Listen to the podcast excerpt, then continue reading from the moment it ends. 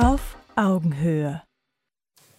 Hier ist auf Augenhöhe aus Hamburg. Herzlich willkommen, liebe Community, zu dieser Sendung, auf die ich mich sehr freue. Aus dem Grund, weil ich mir heute von dieser Sendung viel verspreche auf meine derzeitige Lieblingsfrage. Wie wollen wir als Gesellschaft in Zukunft gemeinsam miteinander leben? Ähm, unser Thema heute Freiheit, Staat oder Anarchie. Dazu habe ich mir eine spannende Gesprächsrunde eingeladen. Ich freue mich sehr über Peter Müller.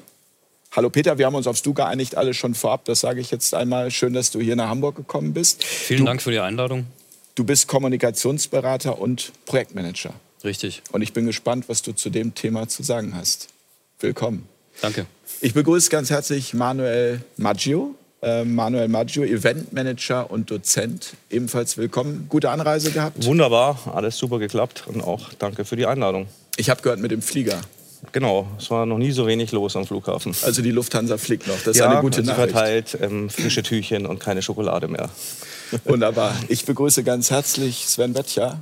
Hallo Sven. Hi Jens. Wir haben uns ja schon das ein oder andere Mal getroffen, aber bei dem Thema gehörst du einfach ähm, in diese Runde, gerade auch mit deinem aktuellen Buch Wer, wenn nicht wir. Und äh, ich freue mich, dass du dabei bist. Danke für die Einladung. Und ich habe es ja schon verraten, du bist Autor. Ja, das kann man verraten, ist ja nicht verboten. Und ich begrüße Tom Lausen, Fotograf und äh, was habe ich mir noch? Programmierer. Genau, Programmierer. Bisher Tom immer nur als Fotograf irgendwie ähm, in der Erinnerung gehabt, aber äh, Programmierer ist ja eigentlich im Moment die viel dominantere Tätigkeit von dir. Immer schon. Und Fotografie auch immer schon. Also beides. Ja. Willkommen in der Runde. Danke. Ähm, du bist ja sehr, ähm, sage ich mal, beschäftigt mit den Zahlen zur Corona-Krise.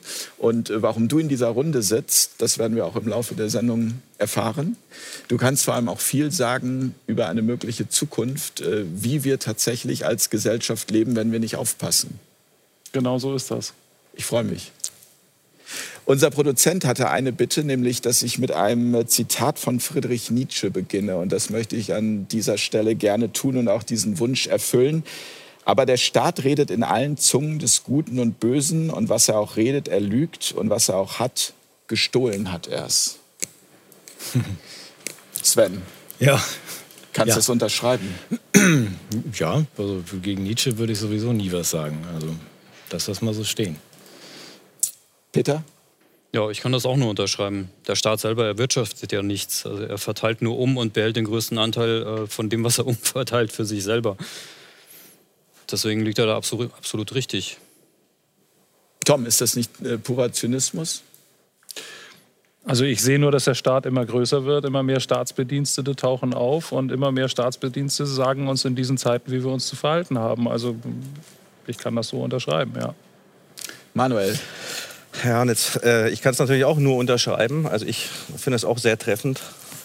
Auch mit den guten und bösen Zungen trifft ja die heutige Zeit auch äh, sehr genau. Ne? Kommen wir mal zu unserem Sendungstitel Freiheit, Staat oder Anarchie. Ähm, was ist Freiheit für dich? Das sind natürlich schon drei Hammerbegriffe, die hier draufstehen. Ähm, puh, also für mich ist Freiheit ähm, meine Möglichkeit, das zu tun, was ich will und nicht das, was ich soll. Und sicherlich auch die Möglichkeit, mich als Mensch frei zu entfalten. Also erstmal eben nicht gesagt zu bekommen, was ich zu tun habe. Peter, was ist Anarchie? Im Grunde genommen dasselbe. Also Anarchie ähm, entgegen der landläufigen Meinung, das muss man mal dazu sagen, Anarchie ist ja äh, in der Öffentlichkeit sehr negativ belegt und auch bewusst, würde ich sagen, macht man das, damit ähm, die Sklaven sozusagen nicht zu sehr über das Thema Freiheit nachdenken und über ähm, das Wesen des Anarchismus. Und jetzt kommen wir zu dem, was es eigentlich ist. Es ist Abwesenheit von Herrschaft. Das ist alles. Das ist die ähm, ja, No-Frills-Anarchie-Definition. Mehr bedeutet es nicht. Es bedeutet auf gar keinen Fall Chaos und Gewalt, sondern genau das Gegenteil, sondern spontane Ordnung, natürliche Ordnung, die sich ergeben würde, wenn keine Herrschaft im Spiel ist. Sven, was ist Staat für dich? Die ganz einfachen Fragen. Kann ich meinen Publikumsjoker kurz ziehen? Natürlich. Den möchtest du anrufen. Ich würde, ja, wen anrufen. Ich nehme jetzt mal den 50-50, Okay. um mich abzugrenzen von Nationen. oder so. Also Nietzsche hat es ja schon beantwortet, aber ähm, wirklich in Abgrenzung zur Nation ist es, glaube ich, so. Also ganz grundsätzlich die, die eine Gruppe von Menschen, ob nur 50 oder 84 Millionen in einem willkürlich begrenzten Gebiet, die sich von selbst eingestellten Staatsdienern Vorschriften machen lassen. Also im Idealfall irgendwie äh, dienen lassen, dass sie dass die Freiheit gewahrt bleibt. Da ist schon eine Verbindung zu dir, dass man sagt, eigentlich ist es die Aufgabe der Staatsdiener, dafür zu sorgen, dass deine, dass deine Freiheit bewahrt wird. Aber dafür ja. würde ich sie eigentlich nicht brauchen. Nein, genau. Aber ja gut, wenn man sagt, es gibt, du hast ja gerade gesagt, die, deine Freiheit, aber die findet ja ihre Grenze dort, wo die Freiheit des anderen beginnt. Das ist ja im Grunde genau. Äh, diese Idee. Und wenn man sagt, gut, dann brauche ich vielleicht noch irgendeinen Staatsdiener, der dann aufpasst, dass äh, keiner diese Grenze überschreitet.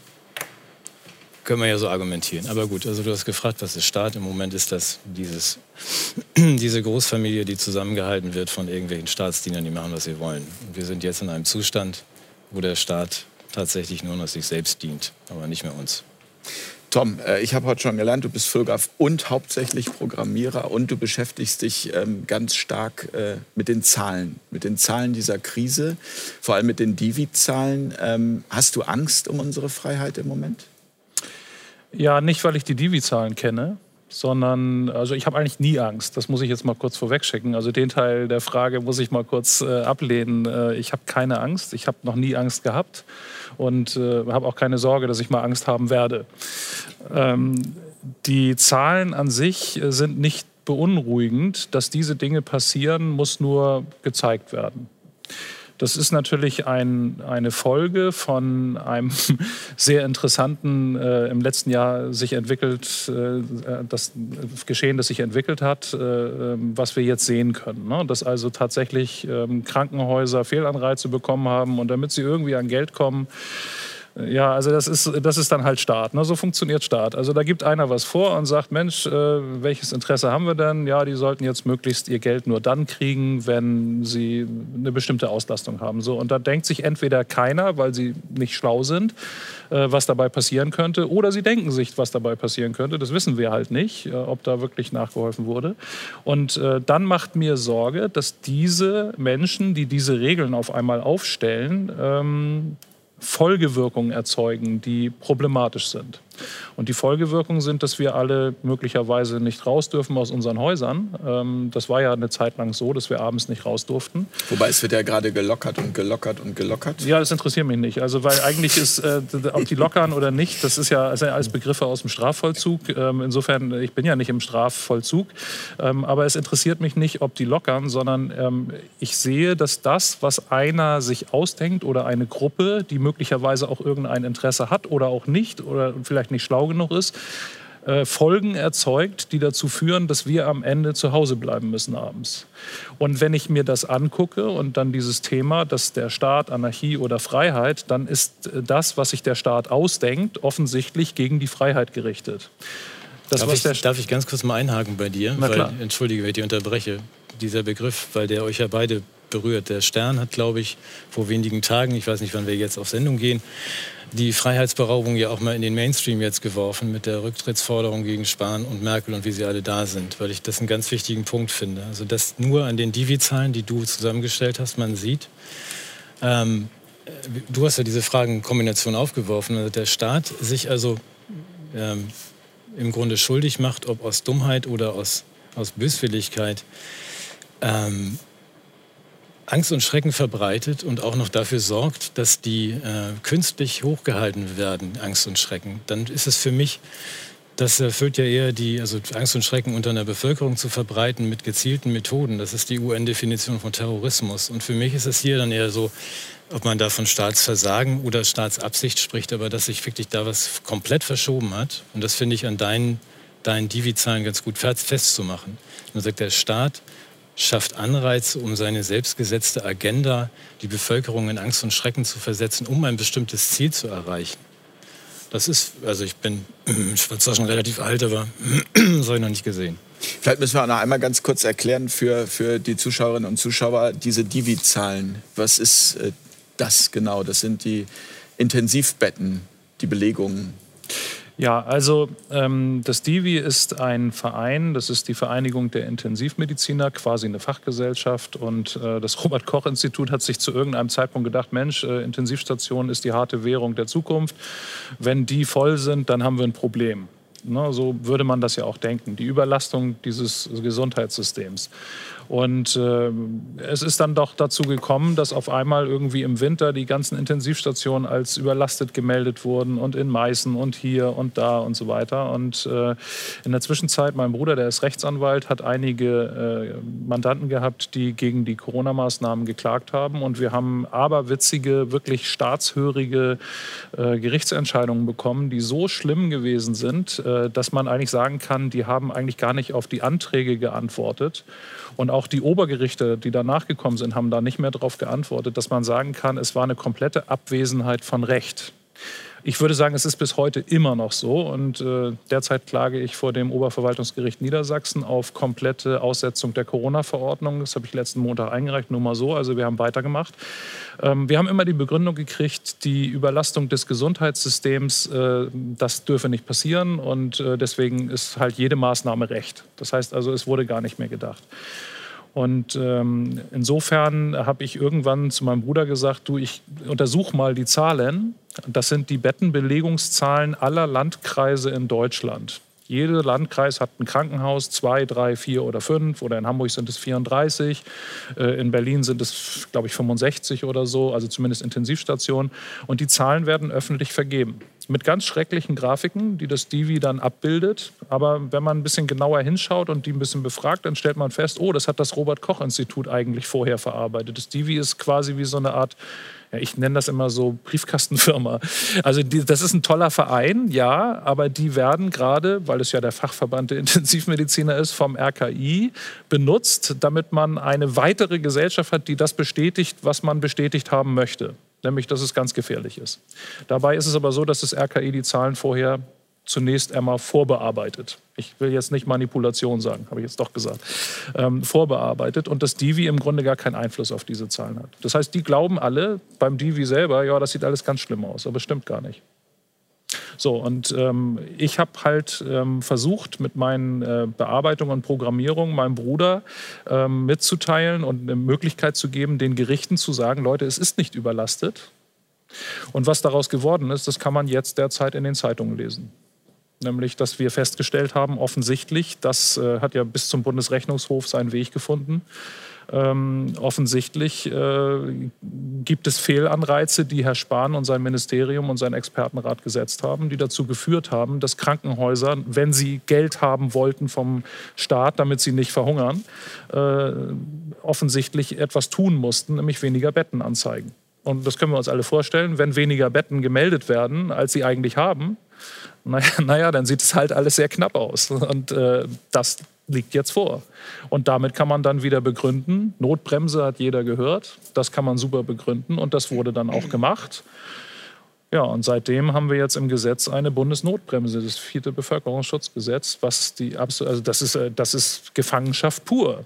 Also nicht, dass ich jetzt betroffen wäre, weil ich ja nach zehn sowieso nie rausgehe. aber ähm, im Prinzip, also es war natürlich ein Witz, ich gehe manchmal nach zehn raus, aber es ist natürlich völlig ungehörig, dass ein Staat, und das ist wieder zurück zum Thema, die Freiheit dahingehend einschränkt, dass äh, Polizisten auf der Straße sind, das muss man sich mal vorstellen, um zu überwachen, dass Leute im Haus sind. Das ist absurd. Das merkt nur keiner. Manuel, ähm, war dir das klar? Also als zwei Fragen als Projektmanager. Wie kommt man dazu, sich mit dem Thema Freiheit, also ihr habt ja einen YouTube-Kanal Freiwillig Frei, ähm, sich damit überhaupt grundsätzlich zu äh, beschäftigen? Und war das, was Tom und was auch Sven jetzt schon gesagt haben, war das absehbar? Also auf die erste Frage, wie kommt man dazu? Bei mir ist eher so, ich bin halt schon immer auch selbstständig, habe immer ähm, versucht, alles selber zu machen. Und da merkt man halt, dass das eigentlich nicht das ist, was halt gesellschaftlich gefördert wird, sondern dass eigentlich Verantwortungslosigkeit sehr modern ist. Das heißt, also ich treffe gerne Entscheidungen und trage dafür die Verantwortung. Und dann ist man halt schon sehr weit weg von dem Staat. Ja, ist einfach so. Ähm, da beschäftige ich mich schon seit vielen Jahren und seit 2010 recht intensiv. So kam dann auch eben das Projekt mit dem Peter und ähm, noch mit Hauke und Michael freiwillig frei zustande, einfach auch um eine Ursache vielleicht zu erkennen oder auch eine Lösungsoption, wie könnte man anders miteinander leben, eben ohne diesen Zwang, der ja dann doch auch von dem Staat ausgeübt wird, wie eben, dass man nicht rausgehen darf. Und an sich ist es die konsequente Weiterführung von dem, was halt begonnen wurde. Also da gibt es als Analogie immer ein gutes Beispiel, halt ein Krebsgeschwür. Und dann kommen halt Metastasen, wenn man den halt nicht komplett entfernt. Und solange da halt immer noch ein bisschen da ist, wird dieser Staat sich weiter Macht holen. Also das ist einfach das, was man sieht, dass Macht gerne noch mehr Macht hätte und nicht daran arbeitet, Macht abzugeben. Und daran kann man eigentlich schon sehr viele der Verwerfungen erstmal erkennen und einordnen als das, was sie eben sind. Dass sich hier ein Apparat selbstständig gemacht hat mit seinen Wissenschaftlern und seinen Zahlen, um seine Regeln halt dann für unser Allgemeinwohl, das ist ja das Schöne, das obere Gut, ähm, halt zu unserem Wohl durchzusetzen. Ja. Aber das heißt, ihr wollt den Staat ganz abschaffen?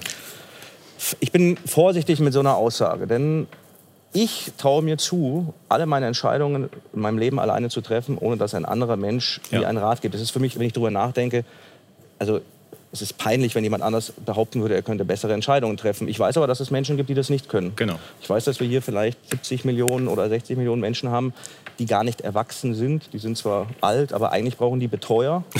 ja. Und ich bin ja, froh, dass es diese Betreuer gibt. Also ja. ich, wir hatten früher mal, da können wir drüber reden, da hätte ich gesagt, ja, der Staat weg und alles ist gut, aber das wäre natürlich nicht der Fall. Aber was machen denn diese ganzen Erwachs Nicht-Erwachsenen, die Betreuung brauchen? Ich hm. möchte die nicht betreuen. Nee, deswegen, ja, deswegen frage ich. Also. Angebot ist, oder das, was wir heute erleben, ist ja auch ein, also, ja, die Nachfrage, also es wird halt nachgefragt nach Betreuung.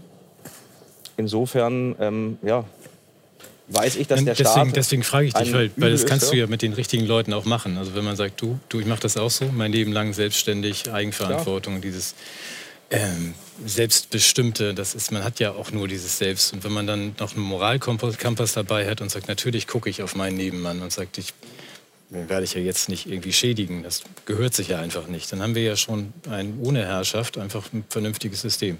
Aber deswegen frage ich dich, wenn, ich habe das ja auch in, im Buch mal entworfen jetzt, diese Gesellschaft, äh, diese anderen 70, 80, 90 Prozent, die das gar nicht anders kennen, die ja immer irgendwie was gesagt bekommen müssen. Das ist ja problematisch, wenn du jede Struktur abschaffst. Klar. Deswegen, Deswegen also bitte für die auch weiterhin Staat. ja, okay. Also ich würde mich da halt gerne ausklinken, geht halt nicht ganz. Ich da sind wir, Entschuldigung, dran. das ist dann meine, meine geäußerte Forderung, gebt uns das Saarland oder Sachsen-Anhalt, wo wir mit den 10 wo wir mit den 10 Prozent hingehen können, wo man sagt, weil wenn man es, wenn man auf den anderen schaut und sagt, ich habe den empathisch im Blick und ich schädige den nicht, dann kommen wir auch gut klar. Ja, das sind ja so Sezessionsgedanken, die es ja auch schon gab, aber ich glaube, das ist halt auch nicht gewollt. Ich glaube auch nicht, dass wir damit durchkommen. Die anderen werden uns das nicht geben. Ja, entschuldige. Nee, ich würde von Peter gerne mal wissen, wenn man jetzt mit so einer Forderung kommt und sagt, man möchte eigentlich grundsätzlich frei sein von all dem, wie reagiert das Umfeld darauf? Also wird man da eher so ein bisschen als Außerirdischer, als Spinner betrachtet oder hat sich das über die Jahre, ich glaube seit 2010 macht ihr das, hat sich das äh, verändert? Merkt ihr vielleicht auch so eine Tendenz dahin, dass es doch immer mehr Leute gibt, die auch sagen, ja, das ist eigentlich eine gute Idee. Es gibt immer mehr Leute, aber es sind nach wie vor, ist es ein verschwindend geringer Anteil. Also die große, große Mehrheit ähm, glaubt immer noch an die Autorität. Das ist ja das eigentliche Problem dahinter. Also dass man Autorität, jemand, der einem zu irgendwas zwingt oder irgendwas vorschreibt, für richtig und gut hält. Zum Beispiel die Mehrheit, wenn die Mehrheit irgendwas für gut hält und richtig, dann ist es, ähm, ja, dann wird der persönliche moralische Kompass plötzlich ausgeschaltet und es passieren dann schlimme Dinge im Namen der Mehrheit, im Namen des ähm, Allgemeinwohls oder Gemeinwohls. Und wir haben mit der Zeit eben festgestellt, dass unsere Argumentationsebene oder unsere, unsere ja, Zielebene, die Gesellschaft oder das Kollektiv nicht die richtige ist, ähm, sondern das Individuum.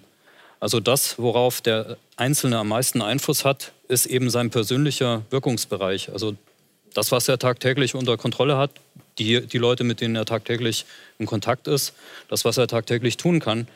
Und ähm, auf der übergeordneten Ebene, da bewegt sich einfach nicht viel. Eher im Gegenteil. Also es, äh, dieses Krebswachstum schreitet einfach weiter fort. Und das, was wir heute sehen, sind ja so, die Metastasen werden immer extremer. Das ist ja in dieser Corona-Zeit ist es ja ganz offensichtlich geworden. Und wir sagen halt, das ist nicht der richtige Ansatzpunkt, auf, dem, äh, auf der kollektiven, kollektivistischen Ebene anzusetzen oder beim Staat, ähm, der meiner Ansicht nach eigentlich nur eine Illusion ist. Es, es, es, gibt halt eine Gruppe von Menschen, die sind dafür, dass anderen Menschen Gewalt angetan wird und angedroht wird, ähm, obwohl die gar nichts getan haben. Das ist die eine Hälfte und die andere Hälfte sind die, die freiheitlich orientiert sind und eben sagen, nein, das ist nicht richtig, es ist moralisch nicht richtig, ähm, anderen ihren Willen aufzuzwingen, also den, den, eigenen Willen aufzuzwingen. Egal, um, ob man das jetzt Staat nennt oder Gesetz oder ähm, Gesetzgebung oder Bundestag oder was auch immer da noch mit, mit als Rechtfertigung dann, ähm, als Metapher noch oder Euphemismus dann ins Feld geführt wird. Deswegen ist unser Ansatz eben das Individuum, und äh, das erklärt auch, warum wir äh, bei Freiwillig Frei dann zurückgegangen sind mit unseren Aktivitäten, weil wir das irgendwann gemerkt haben. Und äh, Manuel und ich, wir haben uns beide um unsere persönliche Freiheit auch gekümmert, ähm, auch vor dem Hintergrund der Tatsache, dass wenn wir nochmal rausgehen mit entsprechenden Botschaften, dann möchten wir glaubwürdig sein, indem wir auch sagen können, dass wir persönlich in unserem Umfeld aufgeräumt haben und äh, nach unseren Prinzipien verschiedene Umgestaltungen, Justierungen vorgenommen haben, die unsere persönliche Freiheit erweitert, erweitern und die unseres Umfelds damit automatisch auch. Aber wäre sozusagen so eine Freiheit tatsächlich für alle Menschen möglich? Also ist es möglich tatsächlich, dass jetzt fast acht Milliarden Menschen alle frei leben könnten mhm. nach euren Vorstellungen? Oder bleibt es dann immer so ein Konzept von, ich sag mal, einer kleinen Gruppe? Ähm das ist eine häufig gestellte Frage. Das ähm, ist auch eine, also das wäre auch, glaube ich, eine Kritik, die dann kommt an der Stelle, nach dem Motto, ja, das ist ja eine schöne Idee, aber ja. es lässt sich doch gar nicht umsetzen für alle. Vielleicht, wenn ich da einhaken darf. Gern. Also ich habe mich auch komplett von der Illusion verabschiedet, dass es eine Lösung für alle geben muss. Also überhaupt diese Vorstellung ist ja schon fernab von dem, was ich kennenlerne. Jetzt komme ich aus München. Ich bin mir sicher, in München funktionieren gewisse Dinge anders wie hier in Hamburg. Zum Beispiel trinken wir Bier aus größeren Gläsern, aber das ist einfach. Ähm, hier nur stilles Wasser? Ja, genau, hier nur stilles Wasser. ähm, ich glaube, dass also der, die Möglichkeit für die kleine individuelle Lösung, das ist das, was wirklich realistisch umsetzbar ist. Aber eben diese große Gesellschaftsform, so, das ist für mich schon sehr weit hergeholt. Ja. Aber die, vielleicht die, die kleine, Entschuldige, mach bitte. Ja, vielleicht direkt zu, äh, zu der Frage nochmal. Also ist das im großen Stil denkbar? Äh, ja, es ist, auch, es ist auch real im großen Stil. Also das Freiwilligkeitsprinzip des zwischenmenschlichen Umgangs. Alles, was freiwillig funktioniert, ist gut, moralisch in Ordnung, ethisch einwandfrei. Und alles, was erzwungen wird, ähm, von der einen Menschengruppe auf die andere aufgezwungen wird, sozusagen. Ich rede jetzt nicht über natürliche Zwänge wie Atmen und äh, Essen müssen und sowas, sondern äh, der Zwang, der von Menschen ausgeübt wird gegenüber anderen Menschen. Ähm, das ist möglich und das ist äh, für uns Realität, aber wir merken es nicht, wie der Fisch, der nicht merkt, dass er im Wasser schwimmt. Wir merken es in folgenden Bereichen. Wir merken das in allen privaten Bereichen, ähm, wenn es um die Beziehung geht, um die Familie und so weiter. Alles, wo ähm, diese, diese Zwangsautorität keine Rolle spielt, da organisiert sich das schon der Sportverein. Also ähm, Deutschland hat ein riesiges Vereinswesen mit komplexesten Strukturen, wo alles bis ins Kleinste geregelt ist, wo sämtliche Spielarten der, der, zwischenmenschlichen Organisation oder Zusammenarbeit einfach möglich sind, bis hin zur Diktatur, bis hin zum Kommunismus, bis hin zur Basisdemokratie, bis hin zur direkten Demokratie, bis hin zur Anarchie, ist alles möglich. Und man findet es im Vereinswesen wirklich in der Realität und es funktioniert. Warum? Weil ein einziges Prinzip eingehalten wird bei der ganzen Sache und das ist das Freiwilligkeitsprinzip. Wenn ich, wenn ich auf Kommunismus keine Lust habe, dann stimme ich mit den Füßen ab und gehe woanders hin, und wenn ich nichts finde, was zu mir passt, dann mache ich das selber. Also das ist, das ist was, was viele also Leute einfach nicht Ich würde das gerne mal ergänzen. Ich habe natürlich sehr wohl gesehen, dass du auch noch das Wort im Mund hast, aber ich würde das trotzdem gerne mal ergänzen. Ähm, ich glaube, dass ein sehr wichtiger Punkt ist, wo wir alle mal hingucken sollten. Und was wir jetzt auch gut sehen können, ist, es gibt eine Gruppe von Menschen, weil wir ja so nach dieser großen Lösung gerade äh, etwas gerufen haben. Es gibt eine Gruppe von Menschen, die glauben, für sie werden Lösungen bereitgestellt. Die glauben sogar, der Staat stellt diese Lösung bereit. Oder die glauben vielleicht auch, dass irgendwelche Firmen diese Lösung bereitstellen. Und äh, ich glaube nicht, dass jemand Lösungen für mich bereitstellt. Wenn dann jemand über mir über den Weg läuft und sagt, ich habe hier eine Lösung, kann ich die ja mir ansehen und kann sagen, äh, das finde ich gut, das äh, kann ich mitmachen. Aber ich gehe nicht durchs Leben, indem ich glaube, alles wird für mich gelöst. Hm. Und ähm, das ist ja, was wir jetzt gerade erlebt haben, auch in dem letzten Jahr, ähm, dass wir sehen konnten, wer glaubt daran, dass äh, der Staat Lösungen bereitstellt und wer glaubt da nicht dran. Und ich finde, das ist eigentlich eine wunderbare Unterscheidung. Das hat nichts nichts mit rechts oder links zu tun, sondern ich habe das auch immer zu meiner Mutter gesagt. Ich habe gesagt, du glaubst das alles, dass die für dich Lösungen suchen. Dass Frau Merkel für dich Lösungen sucht und das glaubst du. Und sie sagt, ja, das glaube ich. Und dann habe ich gesagt, die sucht aber keine Lösung. Und ich habe dann verschiedene Beispiele in verschiedenen Tagen immer wieder gefunden, bis sie gesehen hat, ja, die sucht gar keine Lösung. Und du konntest sie überzeugen? Ja, die ist absolut überzeugt. Also überhaupt keine Frage. Die könntest du jetzt hier in diese Runde setzen und die, die ist 82 Jahre und die würde dir alles erzählen, was ich auch sage. Nicht, weil ich sie gebrainwashed habe, sondern weil sie einfach jetzt erkennen kann nach 82 Jahren, was ich erstaunlich finde. Die ist so fit, ähm, dass sie sieht, okay, bestimmte Lösungen muss sie selbst für sich sorgen. Das heißt, du hast sie in dieses Bewusstsein geführt, ja. das sehen zu können. Ja. Aber die Lösung würde ich für jeden vorschlagen. Da jeden, der zuguckt, dass man nicht nur der Mutter, sondern auch selbst sich mal kurz vorstellt, weil das ist so die, die Prämisse ist, äh, der Staat, Mutti, also Obrigkeit generell, haben wir gelernt von klein an, die meinen es gut mit uns. Ja. Die machen auch manchmal was falsch. Wie der Jens ist halt so ein bisschen, genau. also der andere Jens, der ist ein bisschen langsam. ja, ich mache auch was ja, falsch. Ja, du machst auch was falsch. Ja, der andere aber Jens ist nicht so gravierend dann. Der Jens ist relativ. Ich wusste zum Beispiel nicht, dass Tom Programmierer ist. Nein, ja. aber der, der andere Jens, der lernt ja langsam. Weißt du, der Jens lernt dann und ist auch ganz stolz im Fernsehen, dass er sagt, ja, manchmal, wenn man zu viel testet, hat man auch viele falsche Punkte. Ja, muss man um zwei Da hat er ja Monate gebraucht, ja. um das zu verstehen. Okay, aber Jens macht manchmal Fehler, aber er meint es im Grunde auch gut. Der andere Jens. Und wenn man sich mal Musst von du jetzt dieser, nicht mal sagen. wenn man sich von dieser Vorstellung mal löst, nur im Modell, das ist ja, als ob man sich sein Leben mal anders erzählt und sagt, was wäre denn, wenn der gar nicht es gut mit mir meint oder gemeint hätte.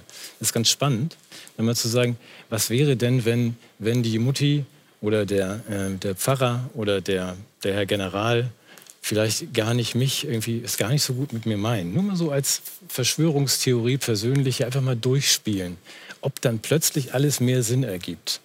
So vom Gefühl und vom, das ist genau das, was du mit deiner Mutter gemacht hast. Deswegen finde ich das so gut, dass man das jedem mal nahelegt. Du musst dann ja nicht Verschwörungstheoretikerin werden, Mutti. Aber sag doch mal, wie sich das anfühlt. Wenn du dir jetzt ja. vorstellst, die, die Frau Merkel hätte dieses Ganze irgendwie nur nicht gemacht, weil es gut mit dir meint und auch der Spanien nicht und andere nicht. Könntest du die Bedienungsanleitung hier präsentieren? Bedienungsanleitung? Ja, für deine dafür? Mutter.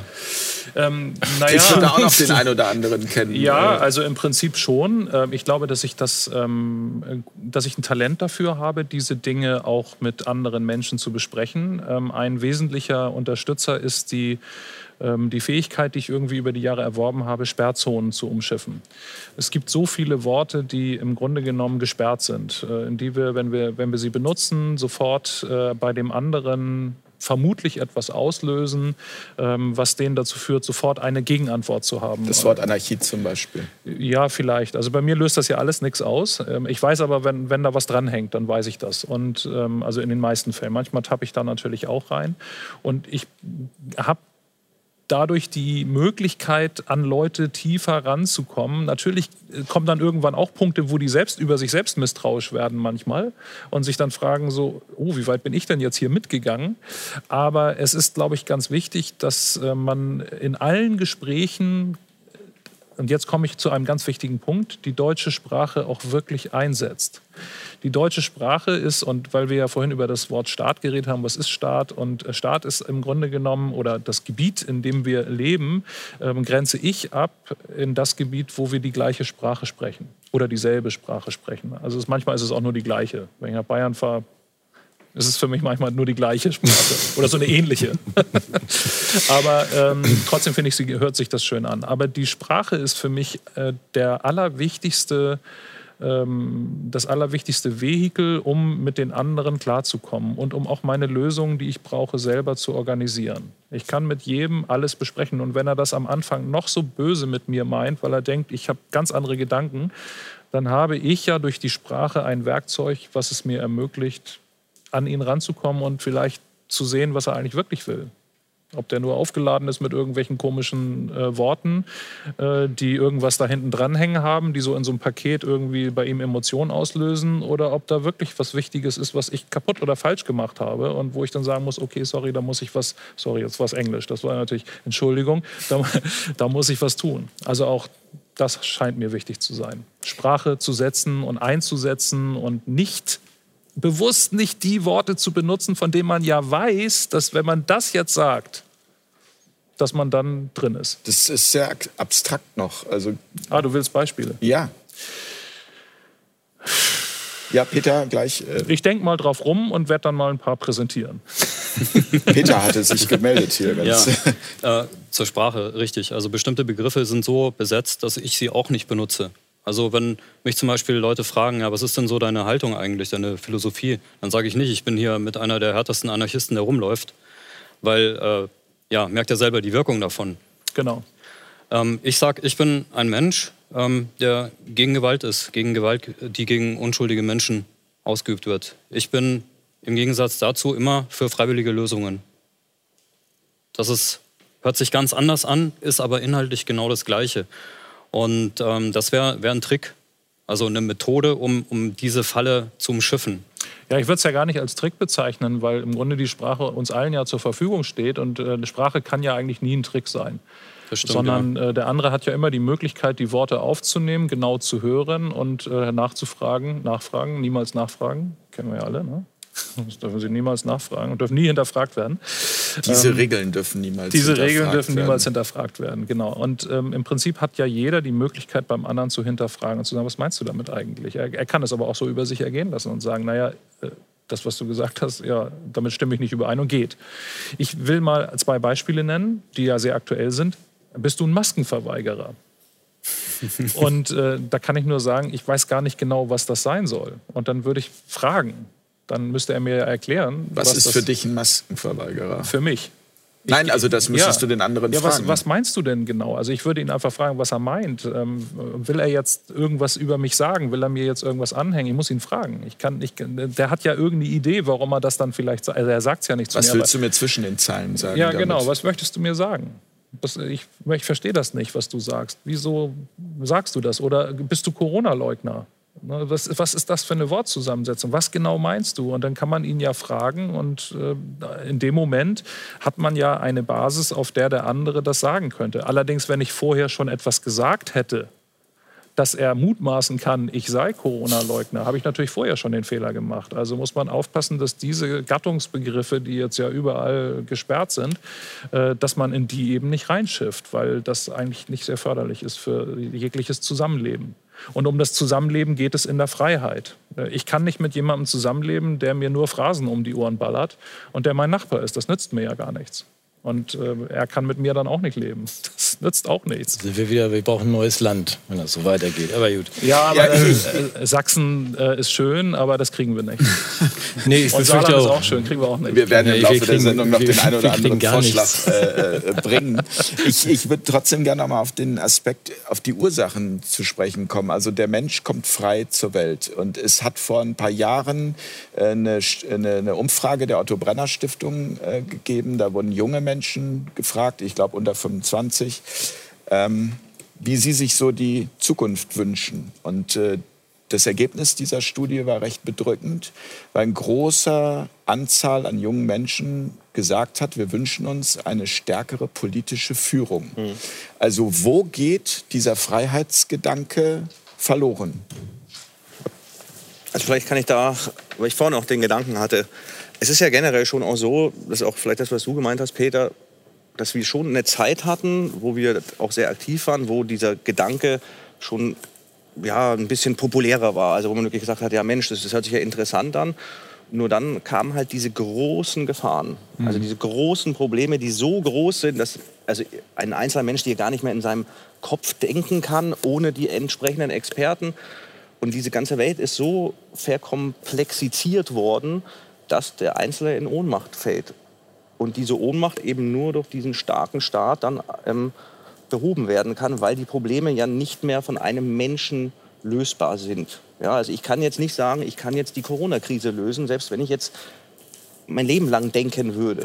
Und das ist eben der Trick.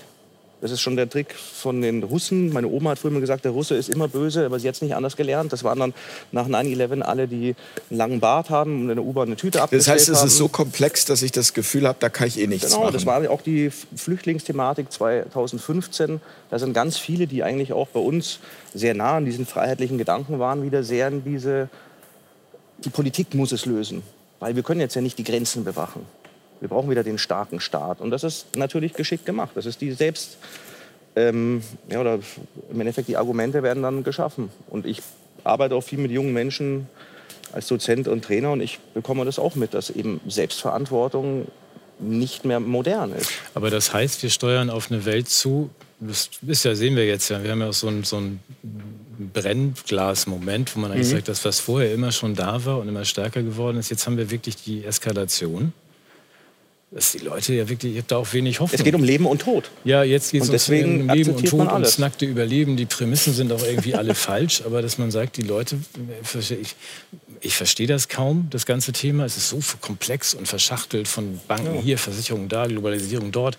Das ist mir alles zu kompliziert und richtig denken kann ich auch nicht mehr.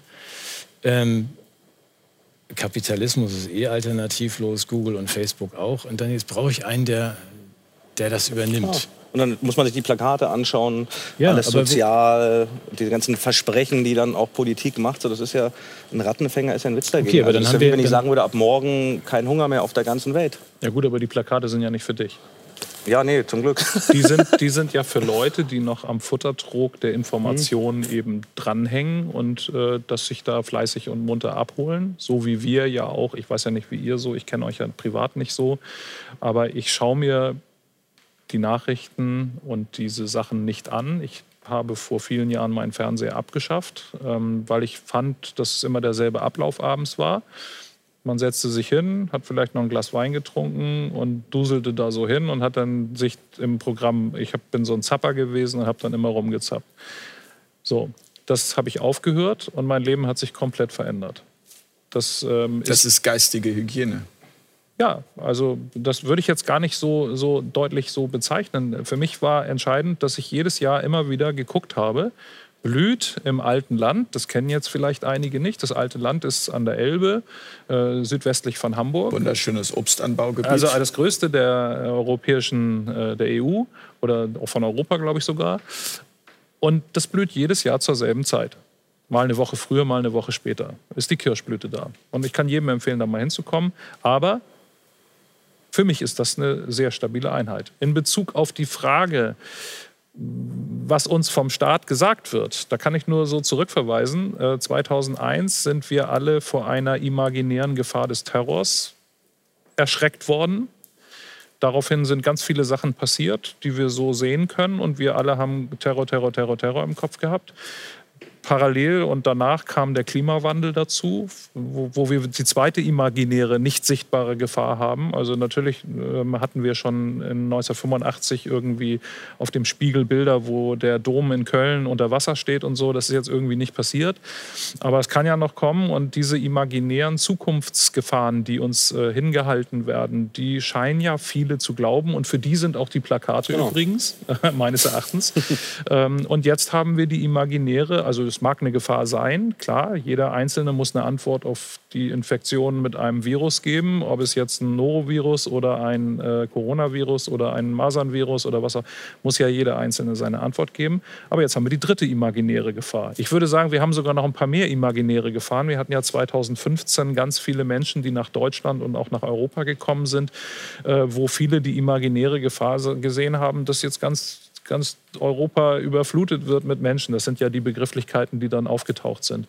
Ähm, und heute leben wir mit diesen Menschen zusammen. Jetzt kann man sagen, ja, da gibt es eine Entwicklung, die ist nicht so schön und guck mal nach Frankreich und guck mal hier. Ja, aber ich gucke da nicht hin, weil ich einfach sagen kann, die, die Blüte blüht jedes Jahr zum gleichen Zeitpunkt. Es hat sich eigentlich nichts groß verändert. Und um mich herum hat sich das auch nicht verändert. Also wir kümmern uns ja eh alle nur so um uns herum. Also die Idiotie deiner Generation, um da den Zirkelschluss auch zurückzumachen, der Generation, die gesagt hat, äh, wir wünschen uns mehr Führung. Die Idiotie ist, dass diese jungen Leute verrückt gemacht worden sind und geflüchtet sind in diese Computerspielwelt in der jetzt technisch diese Dinge dann in dieser Generation schon möglich waren. Wir hatten das noch nicht so in unserem Alter. Ich bin 54. Ich habe das nur so am Rande miterlebt und ich spiele eben nicht. Aber diese Generation ist aus meiner Sicht geflüchtet in diese Geschichte. Die weiß gar nicht, was da draußen so richtig abläuft. Meine, meine Meinung. Aber also da nochmal anzuknüpfen, entschuldige, dieses, ich, ich versuche mal eine Kurve kurz zu kriegen, weil Ich hatte ja vorhin schon so einen halben Satz, den habe ich noch nicht ganz vergessen. ich habe noch nicht ganz vergessen. Aber ich habe einen Strich für dich gemacht, dass du gleich noch mal Weißt du, was an dem Strich für einen Satz dranhängt? Nein. aber der fällt mir wieder ein, während du jetzt sprichst. Das ist schlecht. Ja, okay, jetzt habe ich den zweiten Strich auch noch vergessen, was ich sagen wollte. Aber gut. Äh, nee, was ähm, du sagtest, das Problem, das ist dieses Individuelle, dass man sagt, das betrifft uns ja gar nicht, die Plakate, wir gucken aus dem Fenster ins alte Land und so weiter und so fort. Äh, diese, was du beschrieben hast, dass das weniger geworden ist, also dass die Leute vor der scheinbaren Komplexität der Welt eigentlich äh, sich verweigern und sagen, mhm. ach ja gut, dann lass das jemand anderen entscheiden. Das finde ich spannend im Moment, weil diese anderen, wo wir jetzt sagen, die Plakate sind ja nur für die und so weiter, die, die schaffen jetzt gerade, machen, ein, machen eine Menge Dinge. Die setzen Masken auf, die gießen sich morgens einen Liter Lack über den Kopf, wenn man ihnen das sagt und sagen, Testen wird, sich. wird schon richtig sein äh, nehmen sich nicht die zweieinhalb Stunden Zeit, die man braucht, um diesen ganzen Covid-Zirkus einmal kurz zu durchschauen, auch wirklich. Es ist nicht so kompliziert. Das ist eine Entwicklung, die geht seit 20 Jahren. Äh, das hier ist ja nur so ein I-Punkt oder ein Kippschalter, der jetzt umgelegt wird. Egal, diese Leute sind ja im Begriff, gerade unsere Freiheit auch wenn wir uns zurückziehen, das wollte ich vorhin zu dir sagen, ich finde das so gut, diese Idee, man braucht keinen Staat, das Vereinswesen ist gut organisiert, die Menschen können das ohne Staat. Aber äh, die jetzt gerade dann wählen gehen, die schaffen gerade sehr viele Dinge ab. Und auch die Freiheitsräume, die ich genau wie ihr habe. Ich habe bis vor zwei Jahren gesagt, äh, was mich irgendwie Gerd Reuter noch gefragt hat, ob ich irgendwie nicht nach in Ostdeutschland Turnhallen wegen Krankensystem und erklären, wie das läuft und Selbstverantwortung und so weiter. Ich gesagt, nee, die Leute hören mir eh nicht zu. Also, dass man jetzt hat, ist ja noch schlimmer geworden. Und jetzt schaffen die eigentlich den Rahmen ab, in dem wir uns aber auch bewegen. Also die schaffen das Grundgesetz ab. Ja, die machen dahinter einen Haken. Das heißt, du hast ja jetzt dieses durch das Infektionsschutzgesetz ein auf das Grundgesetz draufgesatteltes Instrument, um unsere Freiheitsrechte komplett uns zu nehmen. Also schlimmstenfalls impfen sie dir die Kinder weg oder kommen zu dir und dringen in deine Wohnung ein, nachdem sie per Staatstrojaner irgendwie auf deinem Handy gesehen haben, der hat sich irgendwie geäußert gegen Impfungen, da fahren wir jetzt mal hin und impfen den mal. Ich übertreibe jetzt leicht, aber das heißt, dieses ins Individuelle, wo ich komplett bei euch bin, das können Menschen. Menschen können das total gut, ohne Staat. Aber die nehmen uns gerade diese Flächen, diese Rückzugsräume. Und da habe ich ein bisschen Sorge. Aber sind wir jetzt Opfer? Ich bin also die, die Opfer. wir jetzt nee. sagen, das nimmt man uns weg, sind wir Opfer? Nein, wir, nein, nein, nein, wir werden ja irgendwie durchkommen. Ich versuche nur gerade mal darauf hinzuweisen, die, die diese Entscheidungen delegieren und sagen, entscheidet ihr mal, wie die Zukunft weiterlaufen soll, auch die Kinder, die machen gerade möglicherweise wirklich einen fatalen Fehler, dass wir jetzt mit der von irgendjemandem eingesetzten neuen Bundeskanzlerin und einem Infektionsschutzgesetz obendrauf, dass wir überhaupt keine, Freie, keine Möglichkeit mehr haben, in irgendwelche Freiheiten zurückzukommen als Gruppe. Die werden die nächsten fünf Jahre dauergeimpft, die werden überwacht, die gießen sich Farbe über den Kopf, was man ihnen sagt. Und wenn sie es nicht machen, dann verlieren sie halt irgendwie ihr Einkommen, ihre Jobs und so weiter und so fort. Also in so einen Totalitarismus reinmarschieren, weil sie sagen, das ist mir zu kompliziert aber das ist ja auch, Entschuldigung Sven, aber das ist ja auch eine Form von Demokratie. Wenn in der Demokratie 60 Prozent sagen, ja. wir wollen Diktatur, ist es äh, genau. auch Demokratie. Ich bin, nein, oder? ich finde auch keine Dagegen, wenn die sagen, in der Demokratie, was immer das sein mag, wir ähm, beschließen, dass wir das Wahlrecht abschaffen, lass uns mal wählen, nur wählen wir das weg. Äh, also da haben wir jetzt auch ein Missverständnis über Demokratie. Für mich ist Demokratie, ich glaube, es kommt von Herrn Mausfeld, ähm, die größtmögliche Abwesenheit von Angst.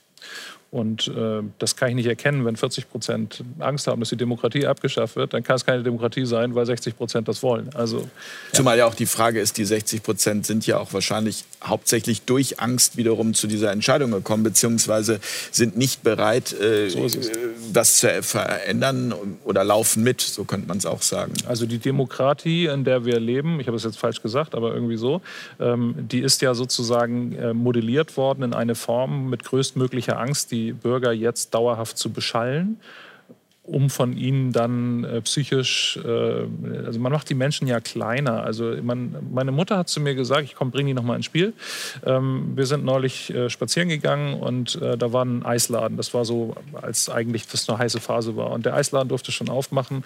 Und da waren ganz viele Menschen. Es war ein schönes Wetter. Und dann sagt sie so, ja, hier spielt das Leben.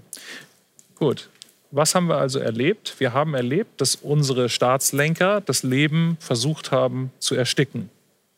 Auf ein Maß, auf dem sie es kontrollieren meinen zu können. Das heißt also, unsere Demokratie besteht derzeit aus Staatslenkern, die unser Leben ersticken und Leute, die meinen, das könnte eine gute Idee sein. Und meine Mutter sagt, das hat mir richtig gefallen, da war das Leben vor der Eisdiele. Also da saßen dann Leute, natürlich mit Abstand und so weiter, all dieses Zeugs, was wir ja jetzt irgendwie ein Jahr geübt haben. Und ähm, da habe ich innerlich so einen Schalter gehabt und gesagt, ja, das ist das Leben. Das soll unterdrückt werden. Also kann ich mir nicht vorstellen, dass der Staat, weil das ja hier auch auf dem Zettel steht, Freiheitsstaat oder Anarchie, dass der Staat eine Lösung für uns sucht, wenn er das Leben, was wir eigentlich haben, unterdrückt. Also das kann nicht sein. In, mit Angst. Ja, ich habe es ich hab's im, im, Hotel erlebt, also an der Rezeption. Ein Pärchen, ich würde mal sagen, so Mitte 40, kamen beide rein. Ich habe da gesessen, meinen Kaffee getrunken. Und äh, dann voller Freude haben sie ihren Schnelltest rausgeholt und dem Rezeptionisten gesagt, wir sind negativ. Also ja. so auch mit so einer Freude dass ich gedacht habe, die haben sich da wirklich richtig drüber gefreut. Also ja. so wie man sich früher auf dem Dom über eine, eine, Zuckerwatte gefreut hat, haben die sich gefreut über ihren negativen Antigentest. Also im Grunde genommen ist die Übersetzung davon, ich habe ich hab das gemacht, was Mami und Papi äh, mir vorgegeben haben oder was mir meine Lehrer gesagt haben. Ich wurde gelobt quasi dafür oder ich genau. werde gelobt dafür. Oder sie, also der Rezeptionist war eher so, dass ich, ich, ich weiß gar nicht jetzt, ob er so spezifisch nachgefragt äh, hätte, aber äh, auf jeden Fall, er hat jetzt gar nicht so lobend reagiert. aber aber äh, diese, diese Szene war total surreal. Ja, Für das, mich. Ist, das ist dieser blinde, vorauseilende Gehorsam, der ja die Grundlage von vielen üblen Sachen ist, ähm, die eben passieren. Und es ist so, dass die Menschen das von klein auf verinnerlichen, weil ja, es fängt in der Erziehung an. Also tu was, äh, was ich dir sage, sonst passiert XY. Und das ist eben dieses Prinzip der Angstmache, was sich dann später im Erwachsenenalter quasi auch verstetigt und verselbstständigt. Es nimmt nur andere Formen an, aber im Grunde genommen fängt es genau da an. Also das äh, ja, Gehorsam mit, mit gut, also blind gehorsam zu sein, möglichst noch vorauseilend. Es wird gleichgesetzt, damit ein guter Mensch zu sein. Aber in diesem Fall ist es besonders fies von der Mutti, dass sie so unberechenbar ist.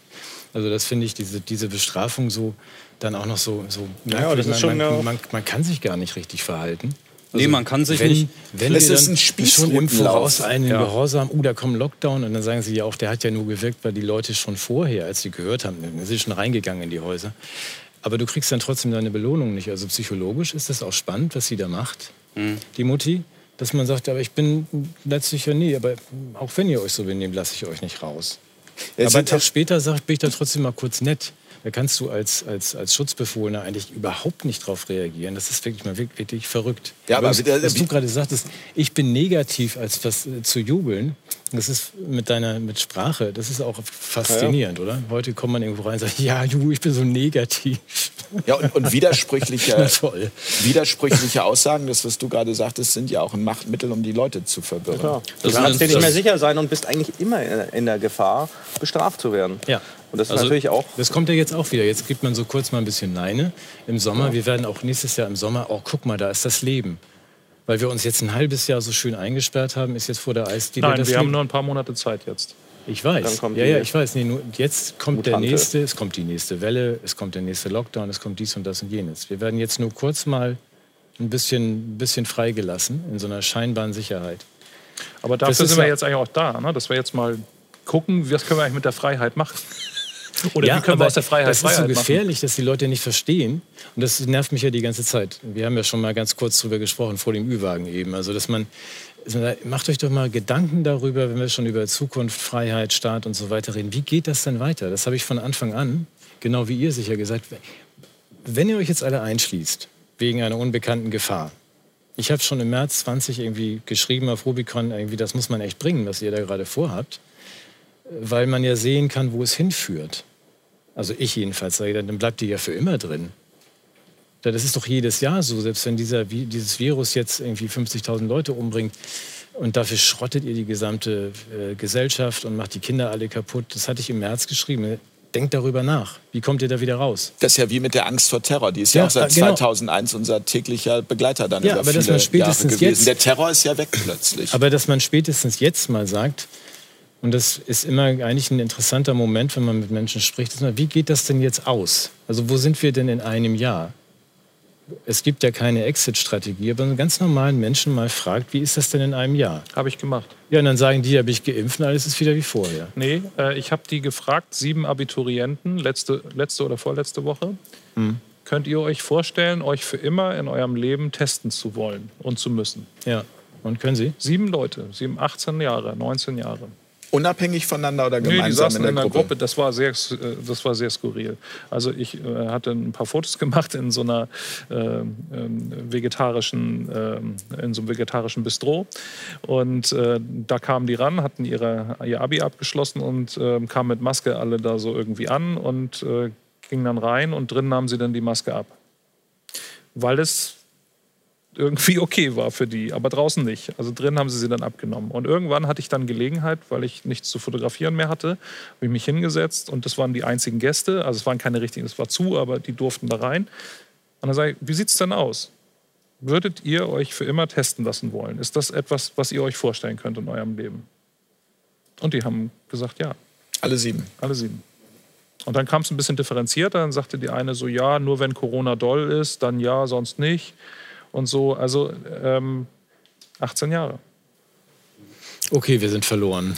Nein, wir sind nicht verloren, sondern wir sind auf uns selber gestellt. Also das ist ja die große Preisfrage. Wenn wir da immer hingucken, was die machen, dann wird es nichts. Weil es uns du runterzieht doch, und weil wir dann... Wir äh, gucken da immer hin. Wir haben ja gar keine Zeit, uns eigene Gedanken zu machen, weil wir immer hingucken. Was macht ihr denn jetzt? Ah, aber du weißt Gott, warum macht ihr denn das? Du weißt doch, dass ich uns nicht für verloren halte. Und jetzt Nein. bist du dran, Entschuldigung. Nein, natürlich nicht. Peter. Ja, an der Stelle ein Tipp fürs nächste Mal. Ähm, die, die, die, Anschlussfrage würde lauten, würdet ihr es richtig finden, dass ähm, alle anderen auch dazu gezwungen werden, ja. sich jeden Tag immer und immer wieder testen zu lassen?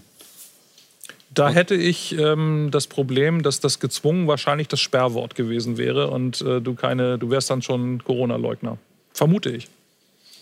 Die sind so, die sind so geeicht auf bestimmte Worte. Also wenn jemand, mhm. der sich im Zusammenhang mit, das ist ja, Zwang ist ja ein Wort, das schon sehr stark ist. Ja. Wenn man also von Zwang redet, dann muss ja auch ein großes Übel hinten dran folgen. So, wenn jemand eine Testung nicht als großes Übel erkennt, dann kann Zwang ja auch nicht das richtige, geeignete Wort sein. Insofern, wenn ich äh, sage, ich äh, willst du auch, dass alle gezwungen werden, würde ich ja, das ist das, was ich vorhin meinte, mhm. würde ich in diese Sperrzone laufen, dass ich damit schon impliziere, der Test sei ein großes Übel. Das sehen die aber ja gar nicht so. Mhm. Das ist ja das Problem, dass wir sozusagen äh, Worte verbinden, Zwang, Test.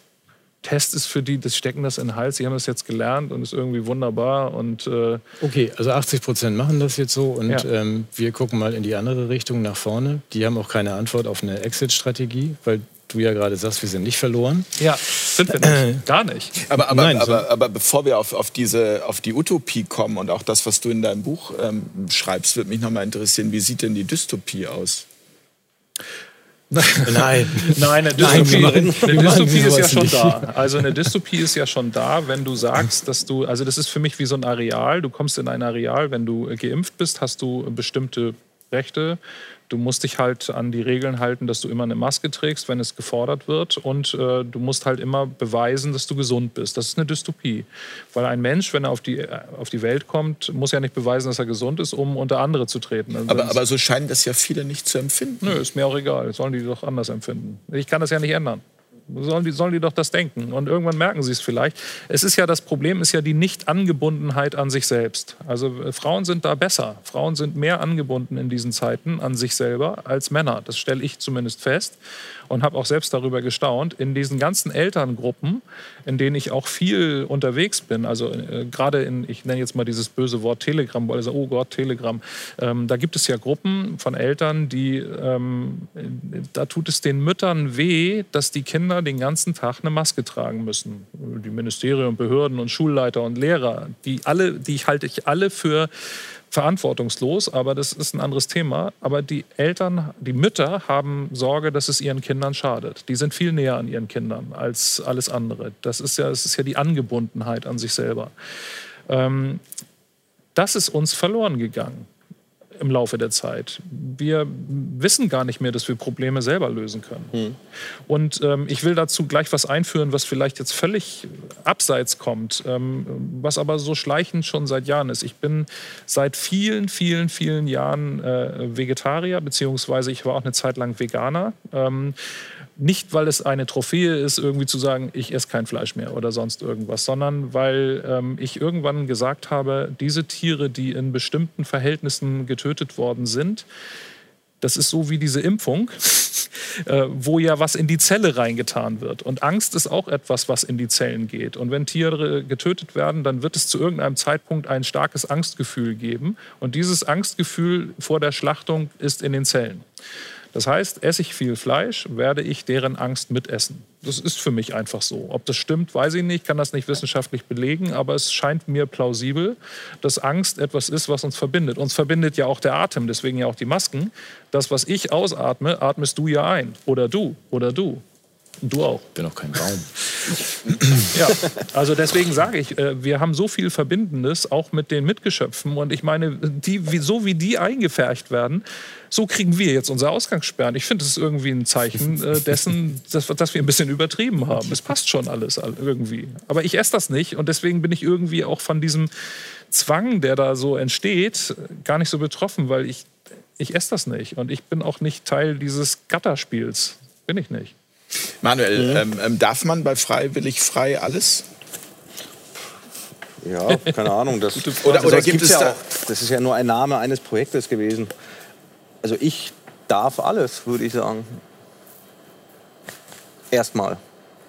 Vielleicht auch, weil wir es vorhin auch schon angesprochen haben, in dem Moment, wo ich mit einem anderen Menschen in einen Lebensraum trete, so wie mit euch, dann einige ich mich. Und dann gibt es bestimmt Dinge, die ich jetzt hier nicht mehr machen würde am Tisch, die ich bei anderen vier Personen machen würde.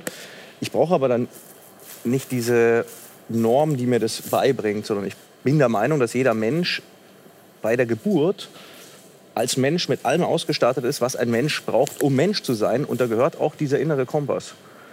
Ähm, vielleicht ein guter Bekannter von mir, der Ben, hat es auch sehr geprägt. So, wie fühlt es sich für mich an? Also dieses, Die Intuition. Das, genau, äh, Wohlsein. Fühlt es sich wohl an oder nicht? Und das ist das, was Menschen zum Handeln bringt. Und an sich ist meine Auffassung, dass es nichts ist, was ich erst von außen hineingelegt bekommen muss. Also es braucht keiner auf eine Uni gehen oder ein Politiker, der ihm diesen Kompass beibringt. Das Problem ist, dass wir halt von früh an den aberzogen bekommen.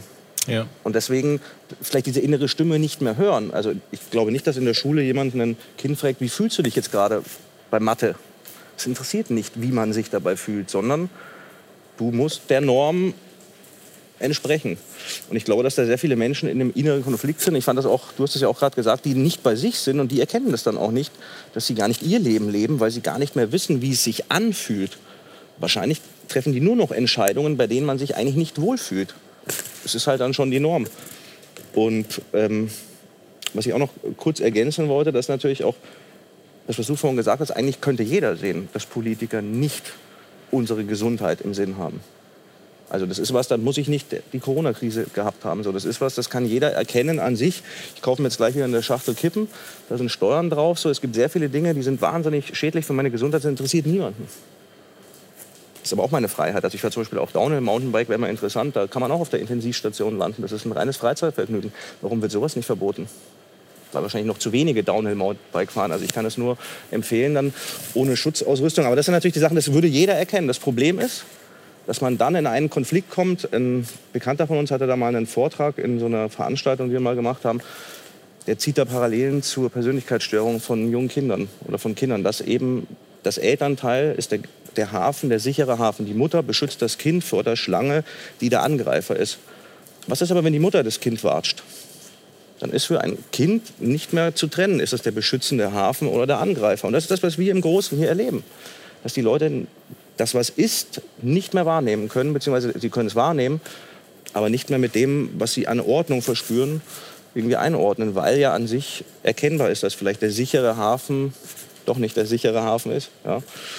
Und ich glaube schon, dass man da auch gesellschaftlich in der Form von Persönlichkeitsspaltung oder auch Stockholm-Syndrom oder dass man eben seinen Peiniger verteidigt, was nicht sein kann oder da sein darf, kann nicht sein. Und dann hast du halt eben auch junge Menschen, die sagen, klar brauchen wir strenge Regeln. Also, Peter, wo, wo, fängt Freiheit persönliche an und wo hört sie auf? Äh, noch ganz kurz zu dem, was Manuel gesagt hat, weil ich es für sehr, sehr wichtig halte. Also, um mal da ganz klare Worte zu finden. Ähm, das, was vielen Kindern widerfährt durch ihre Eltern, ist Psychoterror und Folter, also äh, psychischer Missbrauch. Misshandlung, Misshandlung. Jetzt in Bezug auf die Corona-Maßnahmen ähm, oder grundsätzlich? Die, äh, die Corona-Maßnahmen und alles, was ähm, im Zuge dieser Corona-Maßnahmen passiert und wie die auch verteidigt werden, ist eine Folge davon. Aber nochmal zurück zur Eltern-Kind-Situation. Also es gibt ja die äh, Situation, wo eine Mutter ihr Kind schlägt oder der Vater das Kind schlägt. Und wie reagiert das Kind? Es schreit erstmal auf vor Schmerzen, es, es fängt an zu weinen. Und was passiert danach? Es läuft trotzdem zur Mutter zurück oder zum Vater und umarmt ihn oder sie. Und ähm, dieses Bild ist so krass. Das ist, das ist Psychoterror.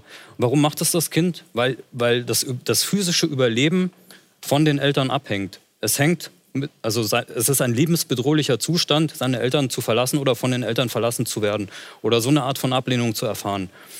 Und genau dieses Bild lässt sich immer weiter auf die abstrakte gesellschaftliche Ebene übertragen und, und am Ende ähm, führt es zu einer Situation, die wir momentan haben. Also der, der Staat oder die, diese eine Gruppe von Menschen, die, die glaubt, der Staat zu sein, äh, missbraucht seine Schutzbefohlenen in brutalster Art und Weise mit Maßnahmen des Psychoterrors.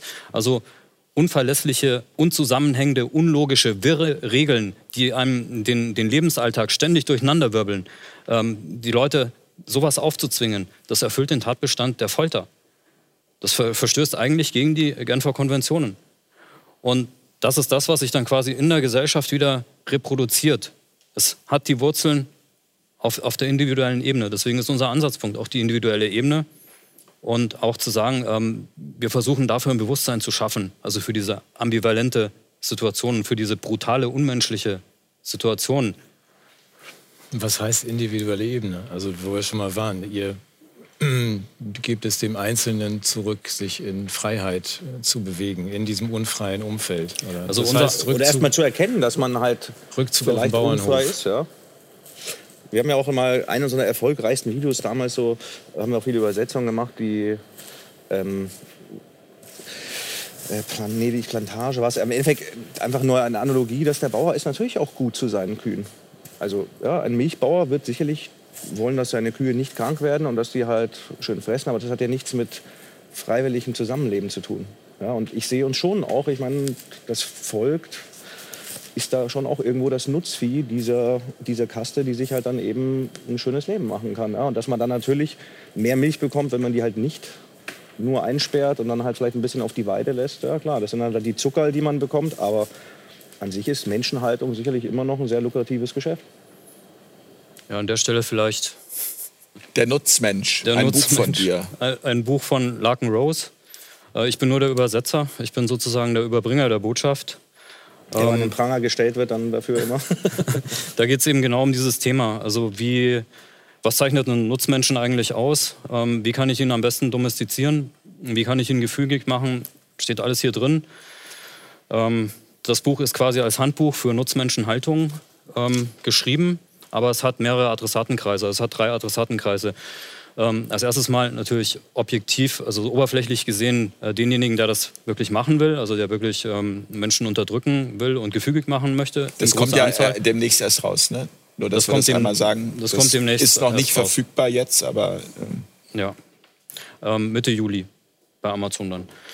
Ähm, der eine Adressatenkreis, klar. Der, der auf dem Titel steht, also ja, nutzt artgerechte Haltung der Halter sozusagen. Der andere ist, ähm, diejenigen, die das die sich möglichst gut und gerne auf so eine Situation äh, vorbereiten wollen, also die auf dieses Leid dahinter einfach stehen und das selber erfahren wollen und sich als Nutzmensch quasi dann unterordnen wollen. Für die ist das eine wunderbare Vorbereitung. Das ist natürlich auch ein bisschen satirisch gemeint, ironisch gemeint. Ähm, der dritte Kreis ist der wichtigste. Das sind alle diese äh, Leute, die, die wissen wollen, wie das, wie, wie das funktioniert, warum wir heute bestimmte Konstellationen haben, be bestimmte Ereignisse, warum es dazu kommt. Das ist ja die große Frage. Wieso passiert das? Wieso machen die das mit uns? Und ähm, bisher steht da einfach nur ein großes Fragezeichen. Eine Reihe von Antworten stehen hier in dem, in dem Buch drin, weil dort die Mechanismen erklärt sind. Und du hattest vorhin im Vorgespräch ähm, eben gefragt, oder nee, der, äh, eine Kollege war das, ähm, ist es wirklich sinnvoll, diese Mechanismen transparent zu machen? Ähm, es besteht nicht die Gefahr, ähm, dass das wirklich als konkrete Anleitung dazu verstanden wird. Ja, einerseits schon, aber auf der anderen Seite, auf der anderen Seite verstehe ich dieses Buch wie, wie so eine Art Schutzimpfung vor diesen Mechanismen. Ähm, ihr kennt wahrscheinlich diese ganzen psychologischen Experimente, die in den 60er Jahren stattgefunden haben, infolge der Nazizeit, um herauszufinden, warum die Nazis ähm, bzw. die Unterstützer der Nazis so gehandelt haben, wie sie gehandelt haben. Das Konformitätsexperiment von, von Ash, ähm, die Milgram-Experimente, das Stanford Prison-Experiment. Was ist die beste Versicherung ähm, dagegen, auf solche Situationen reinzufallen und da plötzlich mitzumachen und sich in einer Situation zu finden, in der man sich eigentlich nicht sehen will? Das Beste ist, diese Experimente zu kennen, die Mechanismen transparent zu machen. Um, um dann, um dann wie äh, darauf zu reagieren? Oder, also, um dann äh, zu sagen, nein, ich mache da nicht mit.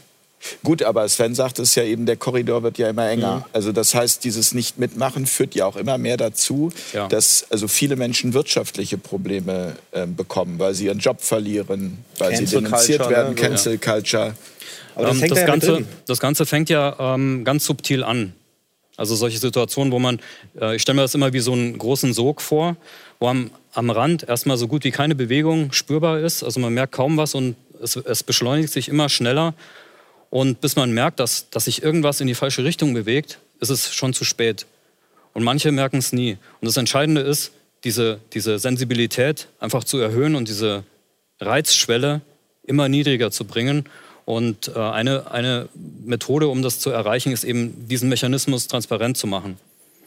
Ich habe auch im Vor Vorgespräch über den Film Die Welle ähm, gesprochen. Ich habe mit meinen Kindern diesen Film vor ein paar Tagen angeschaut und wir haben darüber gesprochen. Und da habe ich, äh, also da haben sie diese Mechanismen gesehen. Also wo fängt es an? Es fängt ganz klein an. Alle ziehen ein weißes Hemd an und eine Jeans dazu. Ähm, viele denken darüber nicht weiter nach die halten das für vollkommen harmlos, die halten das für richtig, ja, das ist ja, wir sind hier irgendwie so ein cooler Club und so weiter und die unterstützen das aktiv. Und es gibt trotzdem, also es gab in dieser Klasse, wo das stattgefunden hat, gab es dann ein, zwei Leute, die zu einem sehr, sehr frühen Zeitpunkt gesagt haben, hier stimmt irgendwas nicht. Ich, ich, ich, kann, ich kann da irgendwie nicht mitmachen. Ähm, in mir entsteht da irgendwie ein ungutes Gefühl. Und dieses Gefühl ähm, findet dann den, den Gipfel am Ende des Films wo dann ähm, ja, der erste Unschuldige erschossen wird und der Täter sich dann selber erschießt. Wenn man, wenn man in die Natur schaut, äh, der Gedanke kommt mir gerade, unterliegt ja alles Zyklen, ähm, Sven. Und ja. ähm, ich frage mich jetzt gerade, hat man tatsächlich eine Chance, so eine Entwicklung aufzuhalten? Oder ist es einfach so, dass wir jetzt, wenn man in die Geschichte schaut, wieder einen Zyklus haben werden, wo es halt einfach strenger wird?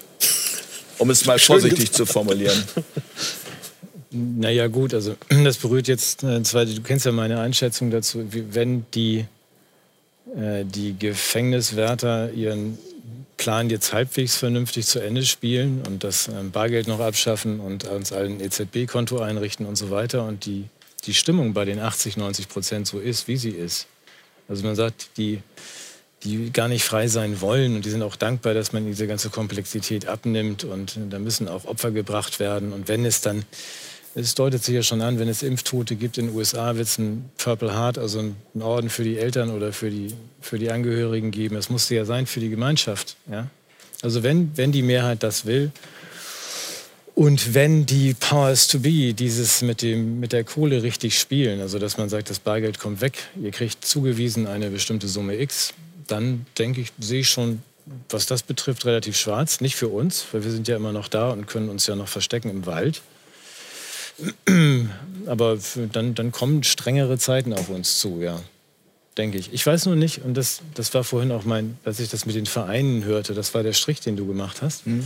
Ich habe ihn schon jetzt wieder weggemacht. Du kannst Vereine dahinter schreiben, falls ich jetzt doch nicht dazu komme. Ähm, die Frage ist, und das stellt sich ja auch in dem kleinen Buch, das ich mal kurz hochhalte in irgendeine Kamera. In genau, wer, wenn nicht wir. Ähm, ähm, ob der, der Staat oder die Betreiber dieses ganzen Zirkus, jetzt für mich ist das ein Endspiel, wirklich, mhm. dass man jetzt sagt, es geht so heißt jetzt, ja auch das Endspiel um die Zukunft. Es geht jetzt um, wirklich um alles. Also kommen die damit durch oder haben die sich nicht vielleicht übernommen?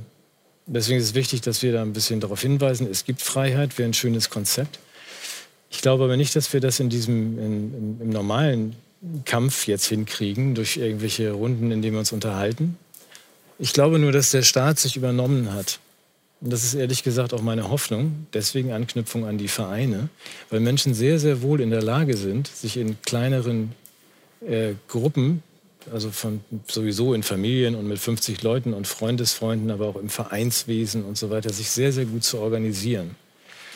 Deswegen bin ich gespannt auf die Situation, wenn der Staat doch einräumen muss, dass er sich ein bisschen übernommen hat mit der einen Billion Extraschulden und mit den ganzen Verpflichtungen. Das müssen ja die Kinder alles bezahlen, wir kriegen keine Rente. Und wenn dieser, dieser Crash, den Orloff ja auch mal beschreibt, wann der kommt, weiß man nicht, könnte nächstes Jahr sein oder in zwei Jahren, wir uns dann verhalten. Weil wenn man so ein Umfeld hat wie wir, in dem man tatsächlich alles vorfindet, also keine existenzielle Gefahr besteht für uns, also es ist ein bisschen ungünstig verteilt, aber es gibt ja genug Autos, Straßen, Häuser, Krankenhäuser, Kraftwerke und äh, vieles habe ich neulich auf den Kopf gekriegt, dass ich gesagt habe, wir machen 30 Prozent unseres Energiebedarfs kriegen wir aus Regenerativen. Mich dann irgendjemand in so diesem Chat-Kommentar, da habe ich ausgeschaltet bei dem Scheiß, als er das gesagt hat. Aber es stimmt, weil irgendwer das korrigiert, das sind eher 40 Prozent. Also wenn die Industrie zum Erliegen kommt und wenn die Banken explodieren und die Versicherungen, dann ist die Frage, haben wir dann ein Problem? Ich glaube nicht. Also wir haben dann nicht diese Staatsstruktur, die wir ja sowieso nicht haben wollen, sondern du hast dann noch die Vereinsstruktur im Sinne von Menschen, Nachbarn, die sich Regeln geben. Und wenn die dann noch erkennen, was den Kindern so abtrainiert wird, dass die Menschen im Grunde irgendwie anständig zur Welt kommen und im Grunde gut sind, so wie Breckmann sein Buch genannt hat, dann haben wir, glaube ich, eine ganz gute Chance, wenn sich die Gegenseite übernimmt, dass wir die Gesellschaft neu aufbauen können. Ähm, wenn die es schlau spielen, haben wir erstmal keine Chance. Dann können wir nur in den Wald oder in die Apfelfelder. Oder guckst mich so ernst an. Weißt ja, ja, ich, äh, denk die ganze, ich gehe die ganze Zeit deinen Weg mit und ähm, ich muss immer daran denken, dass ich zu irgendeinem Zeitpunkt mal gehört habe, wie ein südamerikanisches, kleines im Urwald lebendes Völkchen äh, die Kinder, also die Nachkommen an, die, an das Eltern, an, an, das, an das Erwachsensein heranführt die schicken die Kinder ab zwölf einfach in den Urwald. Mhm.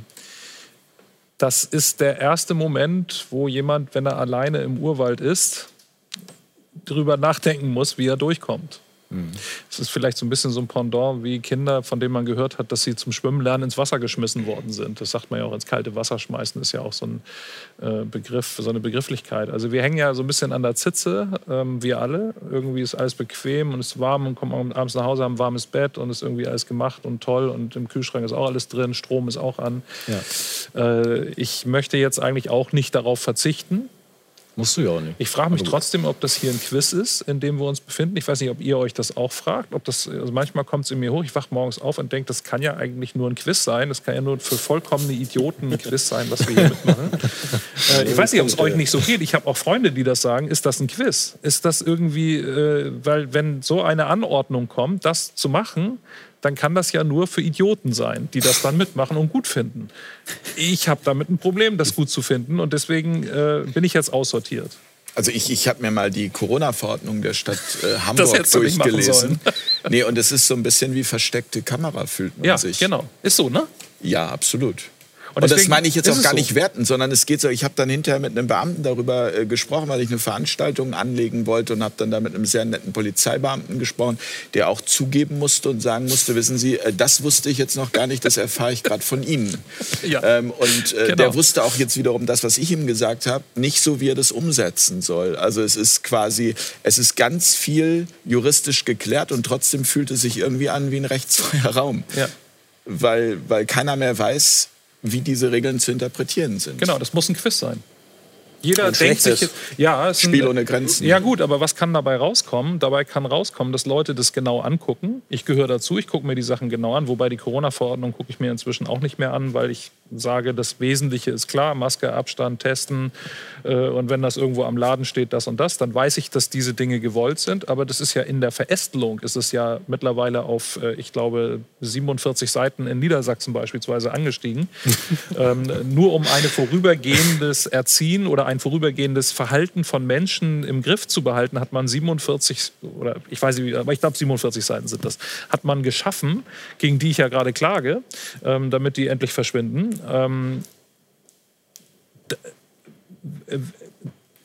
ich bin da völlig fassungslos, als ich manche Punkte gelesen habe, wie detailliert es geklärt ist, dass eine Maske an bestimmten Orten so oder so oder so zu tragen ist und äh, wie, wie, wie viel Worte man dafür verwenden kann. Das ist faszinierend. Und die Leute machen das. Und wenn sie es nicht gelesen haben, und das haben die meisten nicht, also jede Jugendschutzordnung hängt ja am Supermarkt an der Kasse, eine äh, Jugendschutzordnung muss da hängen, sonst gilt es nicht. Äh, eine Corona-Verordnung habe ich noch nirgendwo gesehen. Gehe ich also in den Laden rein und sagen, ja, das und das musst du machen. Sag ich, wo steht das? Dann sage ich, ja, weiß ich auch nicht. Steht in der Corona-Verordnung. Er sagt, ja, dann hol die doch mal. Ja, habe ich nicht. Wo finde ich die denn? Also die ist sagen, da für den Winter auch was geplant? Also irgendwie, dass bestimmte Sternzeichen an ungeraden Tagen nicht raus dürfen oder so? Ja, bestimmt. Also habe ich von gelesen, hat Herr Spahn schon gesagt. Das muss man um Dreiecken erstmal denken. Und äh, dann geht das. Also ich finde, ich finde, ich empfinde es als ähm, erheblichen Quiz und äh, manchmal macht mich das gut gelaunt weil ich äh, den Quiz, also so wie da springt einer aus der Hecke irgendwann und sagt, das war alles nur Verarschung, so, ne? Also weil es kann ja nur Verarschung sein, dieser ganze Unsinn.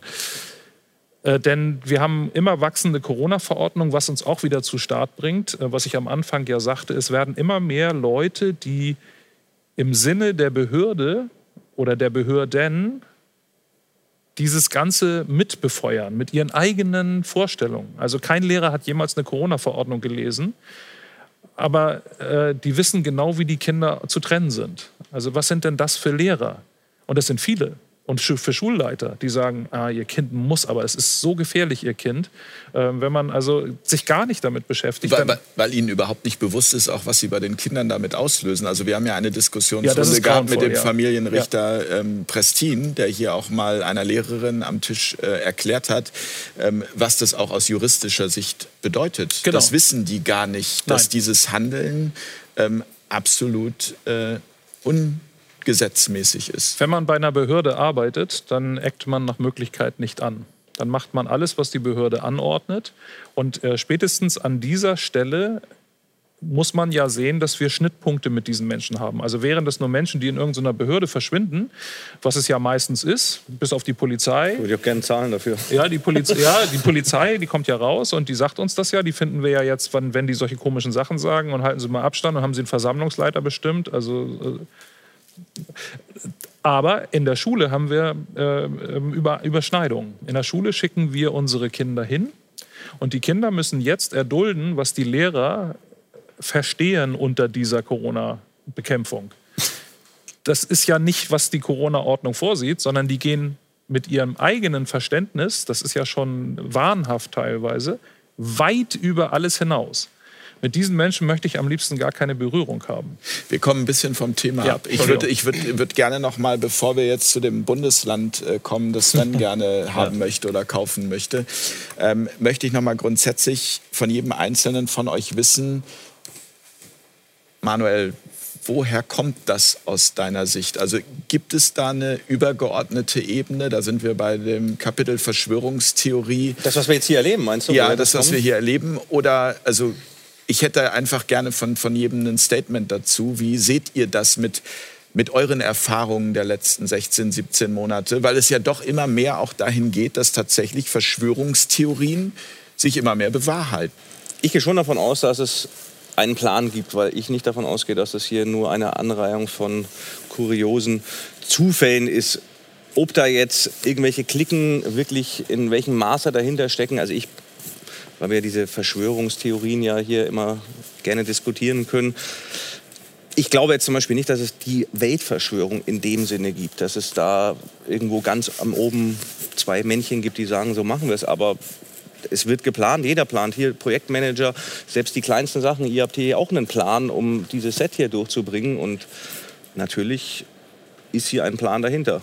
Vielleicht nochmal, um das kurz ansprechen, ich glaube auch, dass man sich übernehmen kann in so einer Planung. Also auch im Projektmanagement, wenn man da zu viel Output haben will, dann kommt man ins Strudeln und das ist vielleicht auch das, was wir so ein bisschen erleben, ja, dass auf einmal Zahlen groß diskutiert werden, die ja vorher auch als Verschwörungstheorie äh, abgetan wurden. Und ich denke auch, dass das vielleicht auch die Chance ist. Ja, eine Verschwörungstheorie ist ja auch nichts anderes als eine Ermittlungshypothese ja, am Ende. Begriff, Der also Begriff also, wird auch völlig falsch äh, verwendet. Eben, also das sind diese Hülsen, mit denen man halt viel erreichen kann heutzutage, diese Worthülsen. Aber ich habe damit auch kein Problem, das auch so ganz klar zu sagen, dass die natürlich Entscheidungen treffen und da zumindest kurz- oder mittelfristig planen, wenn nicht sogar langfristig. Peter, Absicht oder politisches Unvermögen? Ähm, ich finde, es spielt keine Rolle. Also es gibt wesentlich wichtigere Dinge, auf die man seine Aufmerksamkeit richten sollte. Und das ist die menschliche Psychologie. Wie funktioniert das? Weil es braucht ja immer Leute, die, die sowas mit sich machen lassen. Dafür gibt es bestimmte Voraussetzungen. Und ein ganz wichtiger Punkt ist eben dieser Angstknopf, dass man immer wieder auf diesen Angstknopf drücken kann, um die Vernunft auszuschalten und die Menschen gefügig zu machen. Dass man sich das vergegenwärtigt. Und auf der anderen Seite, dass es auch Menschen gibt, die sowas absichtlich machen. Ähm, damit ist das Thema Psychopathie angesprochen.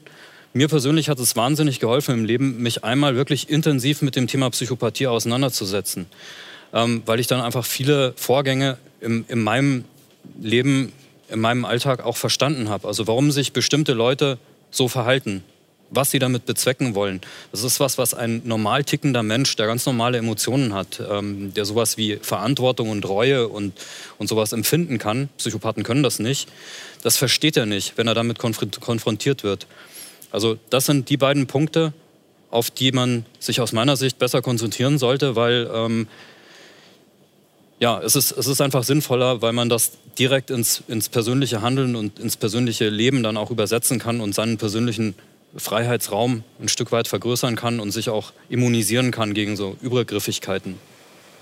Nun wird ja äh, Tom viel eben immer wieder und das jetzt seit mittlerweile 16 Monaten und es hängt einem schon irgendwie zum Hals und zu den Ohren raus diskutiert, wie gefährlich ist Corona, ist es gefährlich. Ähm, und ich habe einen Gedanken von einem Kollegen ähm, gehört, den ich sehr spannend fand. Der hat nämlich gesagt, also normalerweise wäre doch das normale Verhalten einer Regierung, wenn wirklich etwas Dramatisches passiert, die Menschen zu beruhigen. Und hier macht man eigentlich das genau Umgekehrte. Er hat gesagt, die Leute werden nicht beruhigt, sondern sie werden in Panik versetzt. Also kann die Ursache, also in diesem Fall Covid, gar nicht so dramatisch sein. Was ist jetzt genau die Frage? Die Frage ist, ob sich daraus ableiten lässt, und das ist ja auch schon die Frage an Manuel und Peter äh, gewesen, ob, es, ob ein höherer Plan dahinter steckt. Naja, da darf ich jetzt mit Ich glaube anfangen und dahinter darf ich jetzt ganz viel sagen, was ich glaube und äh, möchte das gar nicht so ernst beantworten. Also ich habe ja vorhin schon mal kurz zum Thema Vegetarismus ausgeholt. Ich muss das leider nochmal sagen.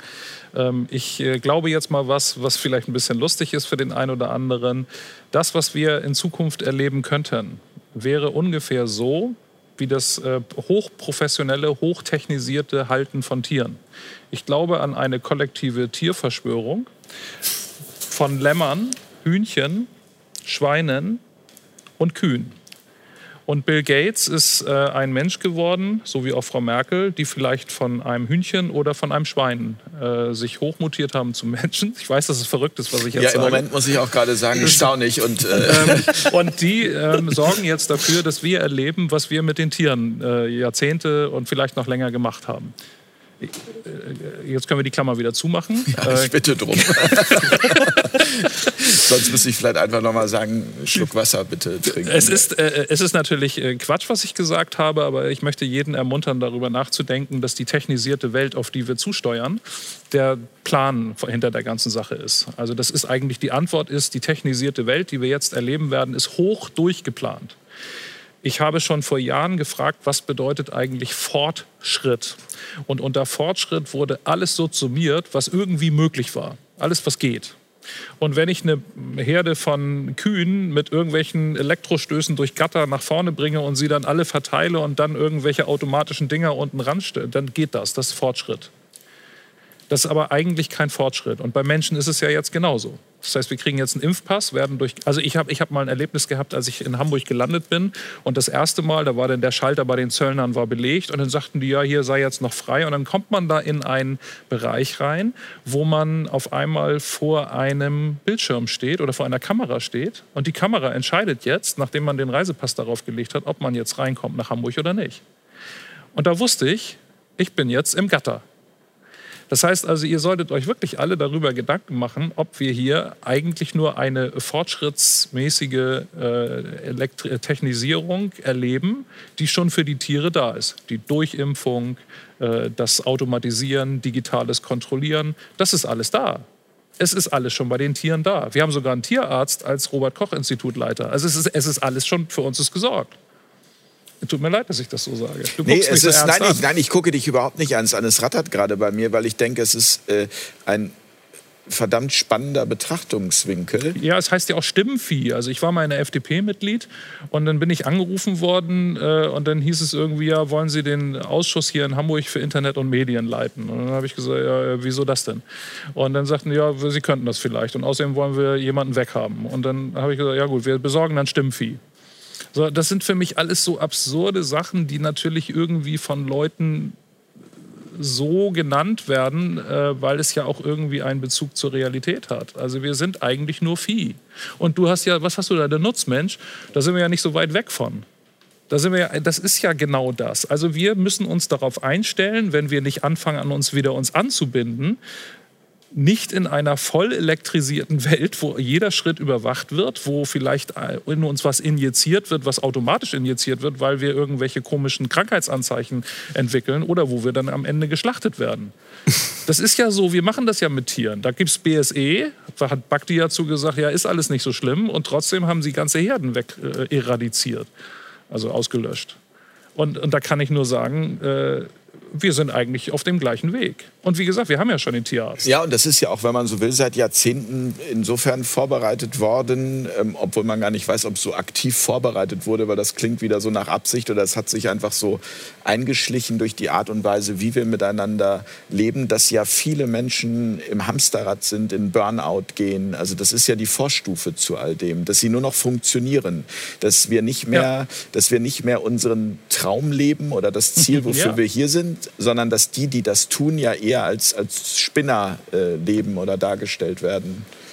Ich sag nur, hör aber, auf, Tiere zu essen. Das ist für mich.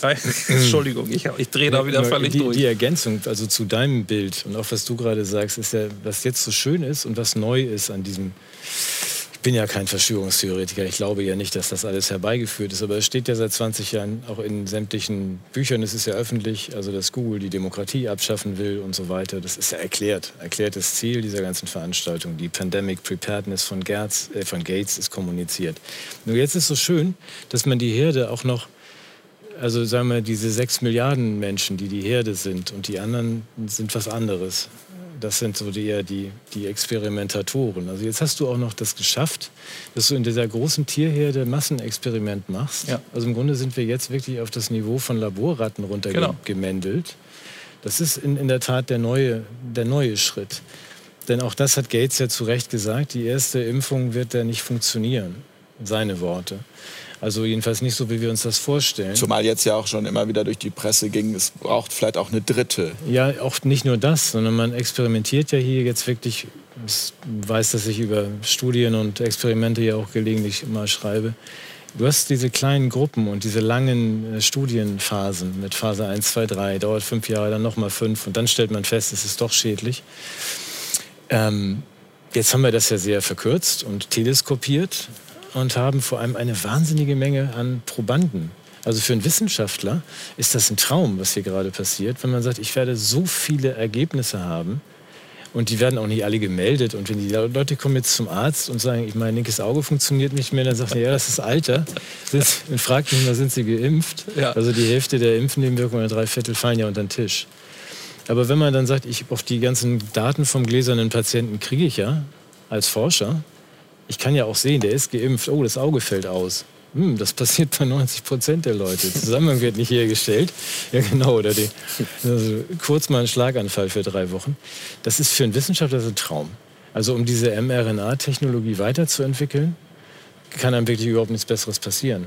Und deswegen hat ähm, Tom recht. Also diese Reduzierung auf äh, oder hast du auch recht, wenn du sagst, die jungen Leute sagen, wir wollen diese Entscheidung gar nicht mehr treffen, macht das für uns. Ähm, Adrian Lobe hat ein schönes Buch geschrieben, Speichern und Strafen, wo man auch sagt, in den, im nächsten Schritt ähm, musst du ja auch gar nicht mehr wählen, weil die Maschine weiß ja auch besser, was du wählen würdest. Absolut. Weil sie, ja, weil sie ja dein, dein Verhalten kennt, von Alexa bis ins Badezimmer bis in deine Leber weil sie ja überall vernetzt ist, kann sie natürlich auch die Wahlentscheidung für dich besser treffen. Also wir können sogar eine Demokratie-Simulation aufrechterhalten und du schickst einfach ähm, deine Stimme dann elektronisch per Alexa und Briefwahl los. Du weißt auch gar nicht, was du gewählt hast, aber es wird schon richtig gewesen sein. Jetzt möchte ich trotzdem noch mal auf den Aspekt kommen, dass du gesagt hast, du seist kein Verschwörungstheoretiker. und du schreibst ein Buch, das heißt Wer, wenn nicht Bill. Das heißt, da geht es ja ganz massiv um äh, Bill Gates und seinen Einfluss und auch vor allem die Zitate, die er gebracht hat. Das ist ja, wenn man das liest, also ich war wirklich auch erstaunt, was der Mann ähm, alles gesagt hat. Also ist ja doch eine Verschwörung, oder? Ja, aber keine Verschwörungstheorie von mir. Also ich bin Verschwörungstheoretiker, stimmt. Seit meinem siebten Lebensjahr, als ich äh, den Verdacht hatte, dass die Obrigkeit mir vormacht, es gebe den Weihnachtsmann. Ich hatte nämlich das, das Geschenkpapier vom Vorjahr im Heizungskeller gefunden und habe dann gedacht, irgendwas ist hier faul. und da wird man dann ja, stellt man ja dann Muttis, die Wahrheit, die Mutti da einfach so einem erzählt, in Frage. Seitdem bin ich Verschwörungstheoretiker. Aber in dem Fall nicht, weil ich ja mich wirklich nur an das halte, was Bill Gates ähm, von sich gibt, was ich auch sehr erfreulich finde und was Klaus Schwab vor sich gibt, von sich gibt. Also es gibt ja, auch hier nachzulesen. Zukunft ja, der vierten industriellen Revolution, Great Reset, genau, das sind Great ja alles Reset. Bücher, die sind frei erhältlich. Das ist ja kein Geheimnis. Ja, und insofern keine Verschwörungstheorie, wenn jemand sagt, ich werde eine, ich, oder der Plan, er sagt, Klaus Schwab kann ja nicht sagen, ich mache das, aber wir planen die kreative Zerstörung der Weltwirtschaft. Das ähm, BIP hat es hinter sich, also das Bruttoinlandsprodukt. Und wenn Gates sagt, wir werden sieben Milliarden Menschen impfen und in seinem Neujahrsbrief jetzt, dem 2021er, auch ankündigt, wie Pandemic Preparedness aussehen wird. Also dass man eine nichtstaatliche Organisation oberhalb der Staatengemeinschaft äh, eine Einsatztruppe da sein wird, so eine Virenfeuerwehr weltweit, die innerhalb von zwei Wochen, egal wo ein neues Virus auftaucht, das als gefährlich empfunden wird, zwei Milliarden Menschen in die Quarantäne schickt und dann auch innerhalb der nächsten Wochen impft. Wenn ich mir das ausdenken würde, dann würde man mich wahrscheinlich in eine Gummizelle sperren, aber wenn Gates es, er schreibt es ja und er sagt es. Das ist das Schöne an ihm und auch an Klaus Schwab und auch an, den, an, an, äh, an Eric Schmidt von Google, dass sie alles kommunizieren und sagen, das haben wir vor. Deshalb keine Verschwörungstheorie, sondern einfach mal damit die, die, die Menschen, die das vielleicht lesen und sich nicht so viel Gedanken machen, das einfach mal zur Kenntnis nehmen, sagen, das ist nicht Böttcher oder so, der das irgendwie plant, das sind Gates und Schwab und sie kündigen es an. So. Und jetzt könnt ihr euch ja dazu stellen, wollt ihr denn das? Würde ich, um auf deine Jugendlichen zu kommen, die würden wahrscheinlich danach immer noch sagen, ja, Genau. Wollen wir, ist okay. Free Wi-Fi überall. Nein, weil das ist ja, na, sie verteidigen ja auch, na, das ist ja zu unserem Gesundheitsschutz und sie verteidigen mhm. dann auch die Freiheit und diese schöne neue Welt. Da gibt es keine Einbrecher mehr. Weiß der immer, wo jeder ist. Es gibt auch, also. Also alles ist sicher.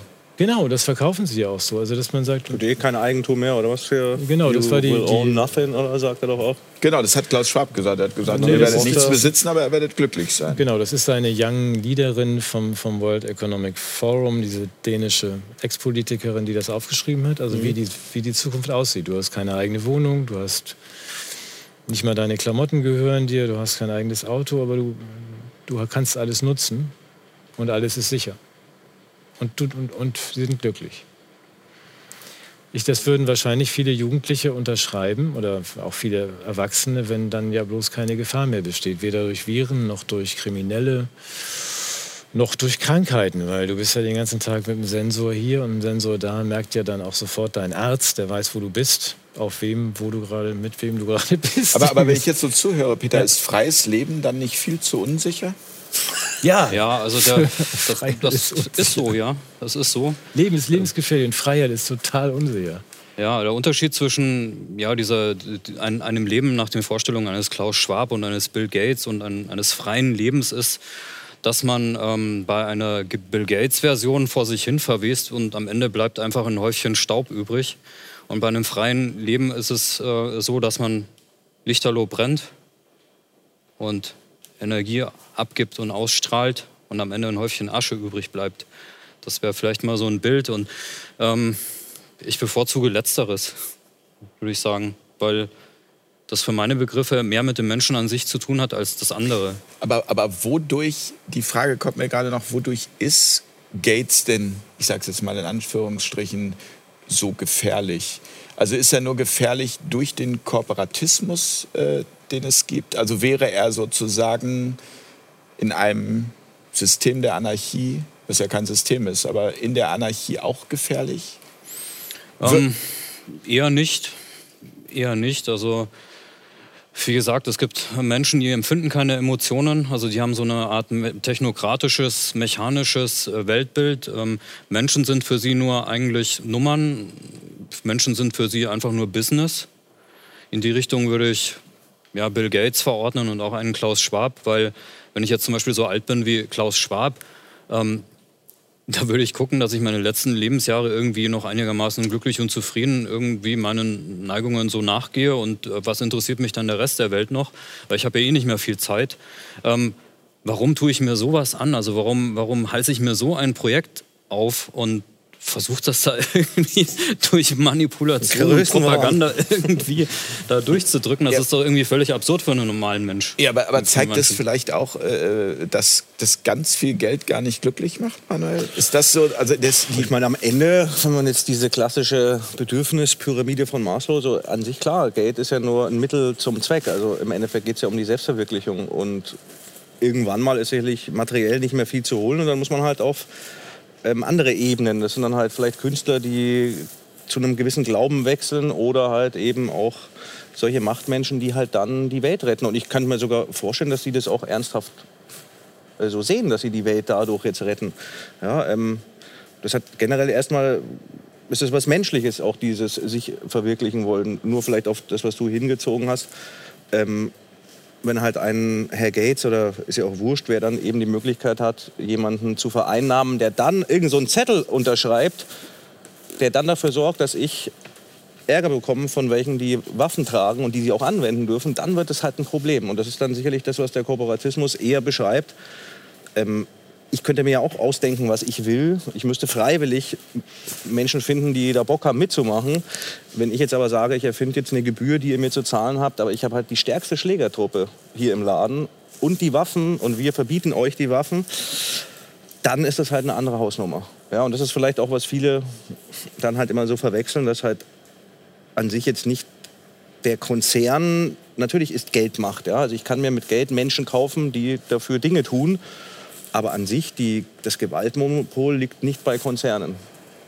Die Sendung heißt Freiheit, Staat oder Anarchie. Wie wollen wir in Zukunft leben? Wie wollen wir in Zukunft leben? Also es gibt ja zwei Möglichkeiten. Die eine Möglichkeit wäre, wir sagen, okay, wir, wir versuchen gegen das anzukämpfen, gegen dieses ähm, Übermächtige. Und also meine Erfahrung oder mein Gefühl wäre, wir verlieren da ganz viel Energie. Oder aber wir bauen, so wie Sven das ja auch schreibt, mit dem Team Mensch, es geht um das Team Bill, was das Team Bill will und das Team Mensch. Wir bauen die Zukunft jetzt einfach so, wie wir sie gerne hätten und machen quasi ein Angebot. Und wir beschäftigen uns gar nicht mehr mit dem, was da ist. Tom, wie siehst du das? Teilweise ja. Also ich sehe natürlich Freiheit nicht als unsicher an. Das ist ja etwas, was irgendwie immer so geistert. Freiheit ist für mich etwas, was äh, dadurch passiert, dass ich frei bin innerlich, auch von Zwängen und dass ich das äh, beobachte und so weiter. Aber es kann Freiheit natürlich verbunden sein mit Unbequemlichkeit. Also das hat aber nichts mit Unsicherheit unbedingt zu tun. Und ähm, wenn wir uns die Zukunft angucken, und ich freue mich eigentlich auch auf jeden Tag der Zukunft, ähm, dann haben wir die Möglichkeit, wir gucken auf das, was früher war und wie das immer noch gemacht wird und was die jetzt alles so an Fortschritt sich da so ausdenken und machen da mit oder gucken da immer weiter hin, dann sind wir sozusagen wie in so einer, an so einer Blase so Randerscheinungen und äh, gucken da immer hin oder wir kümmern uns einfach gar nicht mehr darum. Also kümmern schon. Natürlich, es gibt ja bestimmte Regeln, wenn wir im Straßenverkehr dann weiter teilnehmen dürfen und wir dürfen vielleicht auch Autos weiter anmelden oder Fahrräder oder keine Ahnung, dann müssten wir mitspielen. Dann müssten wir bestimmte Regeln mit einhalten. Aber wir können trotzdem, und das muss ich einfach mal sagen, wenn wir frei sind und wir sind in Not, dann werden wir uns alle helfen. Vielleicht jemand, der uns, der gesagt hat, das sind böse, weil die sind jetzt nicht geimpft oder sowas oder die haben irgendwas anderes nicht äh, gemacht oder sind unsauber oder keine Ahnung, die werden uns vielleicht dann nicht helfen. Das kann sein. Aber die, die wir jetzt entschieden haben, frei zu leben, natürlich werden wir uns helfen. Wir werden sehen, dass wir irgendwie durchkommen. Und deswegen müssen wir uns auch mal langsam damit beschäftigen, wie können wir uns helfen. Also es fängt ja, wie ich sagte, bei den Schnittpunkten mit der Schule an. Es müssen jetzt bis zu den äh, wieder Schuleintritten nach den Ferien, müssen jetzt die Eltern sich überlegen, können wir im äh, Fernunterricht, ich glaube, das heißt irgendwie Homeschooling bleiben? Können, genau. wir, können wir im Fernunterricht, ich mache das mal auf Deutsch, können wir im Fernunterricht bleiben? Ähm, kriegen wir dafür vielleicht eine rechtliche Grundlage? Und gibt es dann äh, Räumlichkeiten, wo man das vielleicht mit Müttern oder Vätern organisieren kann? Ohne dass man diese Berührungspunkte mit der Schule hat, aber man kann dann vielleicht ein paar Hilfsmittel zur Verfügung stellen, wie ein äh, äh, Bildschirm oder irgendwelche Lernmöglichkeiten, damit die Lernprüfungsabschnitte eben auch erfolgen. Und ich finde, das ist sehr konkret und da könnte was Schönes entstehen. Aber wenn man immer nur hinguckt, wie kann ich die Testung umgehen und ich will nicht, dass mein Kind eine Maske den ganzen Tag trägt und so weiter, ähm, dann wird man das nicht lösen. Sondern man wird es lösen, indem man anfängt, darüber nachzudenken, wie kann ich die Leute, die auch das nicht wollen oder nicht so gerne möchten, äh, diese merkwürdigen Regeln, äh, wie kann ich die vereinen oder wie können die zusammenkommen, wie erkennen die sich und so weiter. So, das ist meine Vision von der Zukunft. Aber die ist sehr klein, also sehr kurz. Ne? Also ich bin jetzt nicht so, dass ich schon zehn Jahre vorausgucke, sondern es fügt sich ja auch. So Schritt für Schritt für ja. Schritt. Sven, ähm, wenn du jetzt das Saarland bekommst, wie gehst du vor? Wen schmeißt du raus? Wer darf drin bleiben? Das Saarland bekomme ich ja gar nicht. Also ähm, das sind ja zwei Szenarien. Dieses äh, Team Mensch, das ist ja auch. Äh, ich wollte einmal diese Vision aufmachen, dass man sagt, es, es ist natürlich eine andere äh, wesentlich freiere und anarchische, im besten Sinne radikal-humanistische Welt möglich. Wir haben die Voraussetzungen, wir sind hier nicht im, äh, im, im Chat oder sonst wo. Also wir haben, wir haben alles. Das steht drum ja auch, dass man sich das mal klar macht. Und wenn jetzt was zusammenbricht, dann könnten wir durchaus auf unsere Fahne mal schreiben. Also nicht nur Freiheit, sondern auch deine Mitmenschen sind genauso gut wie du und ähm, der Mensch ist gut, und wir gehen mal mit Güte voran und bedingungslosem Grundvertrauen, also so völlig verrückten Dingen, weil man äh, sagt, es, ist doch, es besteht doch kein Grund, also fürchtet euch nicht. Wir haben alles, wir organisieren uns mal neu. Das sehe ich aber nicht in, in den Zuständen, die wir jetzt haben und auch nicht in dem, worauf wir jetzt zusteuern. Das sagte ich ja vorhin schon. Wenn die äh, Powers to be diesen, diesen Weg weitergehen können und das Geld beisammenhalten oder künstliches äh, Grundeinkommen sich ausdenken, dann kommen wir da nicht hin. Dann wäre für mich das Saarland ist eher so Plan B. Also Plan A ist, der Staat kollabiert, die Weltwirtschaft kollabiert, wir kriegen richtig Sand ins Getriebe und können dann mal drüber nachdenken, wollen wir das nicht alles anders machen? Also uns ein neues Schulsystem ausdenken mit dem, den Dingen, die wir heute wissen, neues Gesundheitssystem, das würde man ja nie so bauen, wie es heute ist. Man würde auch das Internet nie so bauen, wie es heute ist. Aber das ähm, könnte man neu anfangen. Und die Variante B ist, die 90 Prozent gehen den Weg, den sie jetzt gehen. Also wir marschieren in dieses totalitäre Viehgatter, wo die, der größte Teil irgendwie teilnimmt als Laborratten und das auch noch gut findet und ein kleiner Teil, was sich ja jetzt abgezeichnet, alles besitzt und sagt, wer sich benimmt, kriegt was ab da würde ich dann eher darauf bestehen und sagen, können wir mal über das Saarland reden? Also das könnt ihr ja alles so machen. Ihr könnt auch euer Grundgesetz abwählen.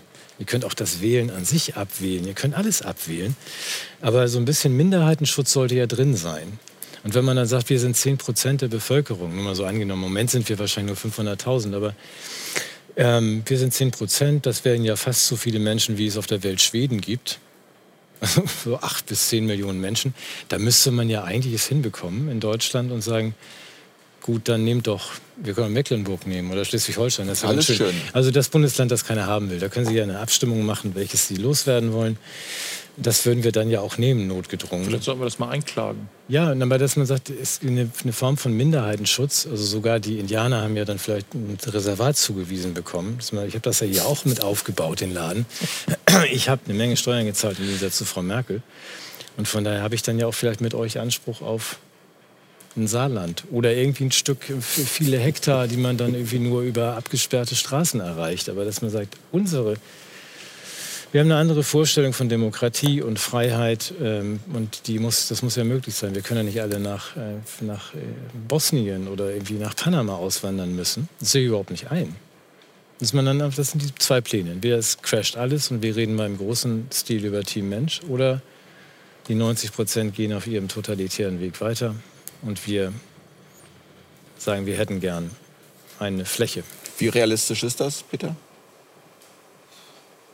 Oder andersrum, was muss geschehen, damit, damit das möglich wird? Also ist es nicht am Ende immer so, wenn, wenn Menschen zusammenkommen, dass es dann wieder schwierig wird? Hm, kommt drauf an. Kommt drauf an. Es wird natürlich eine, eine Reihe von Problemen mal geben.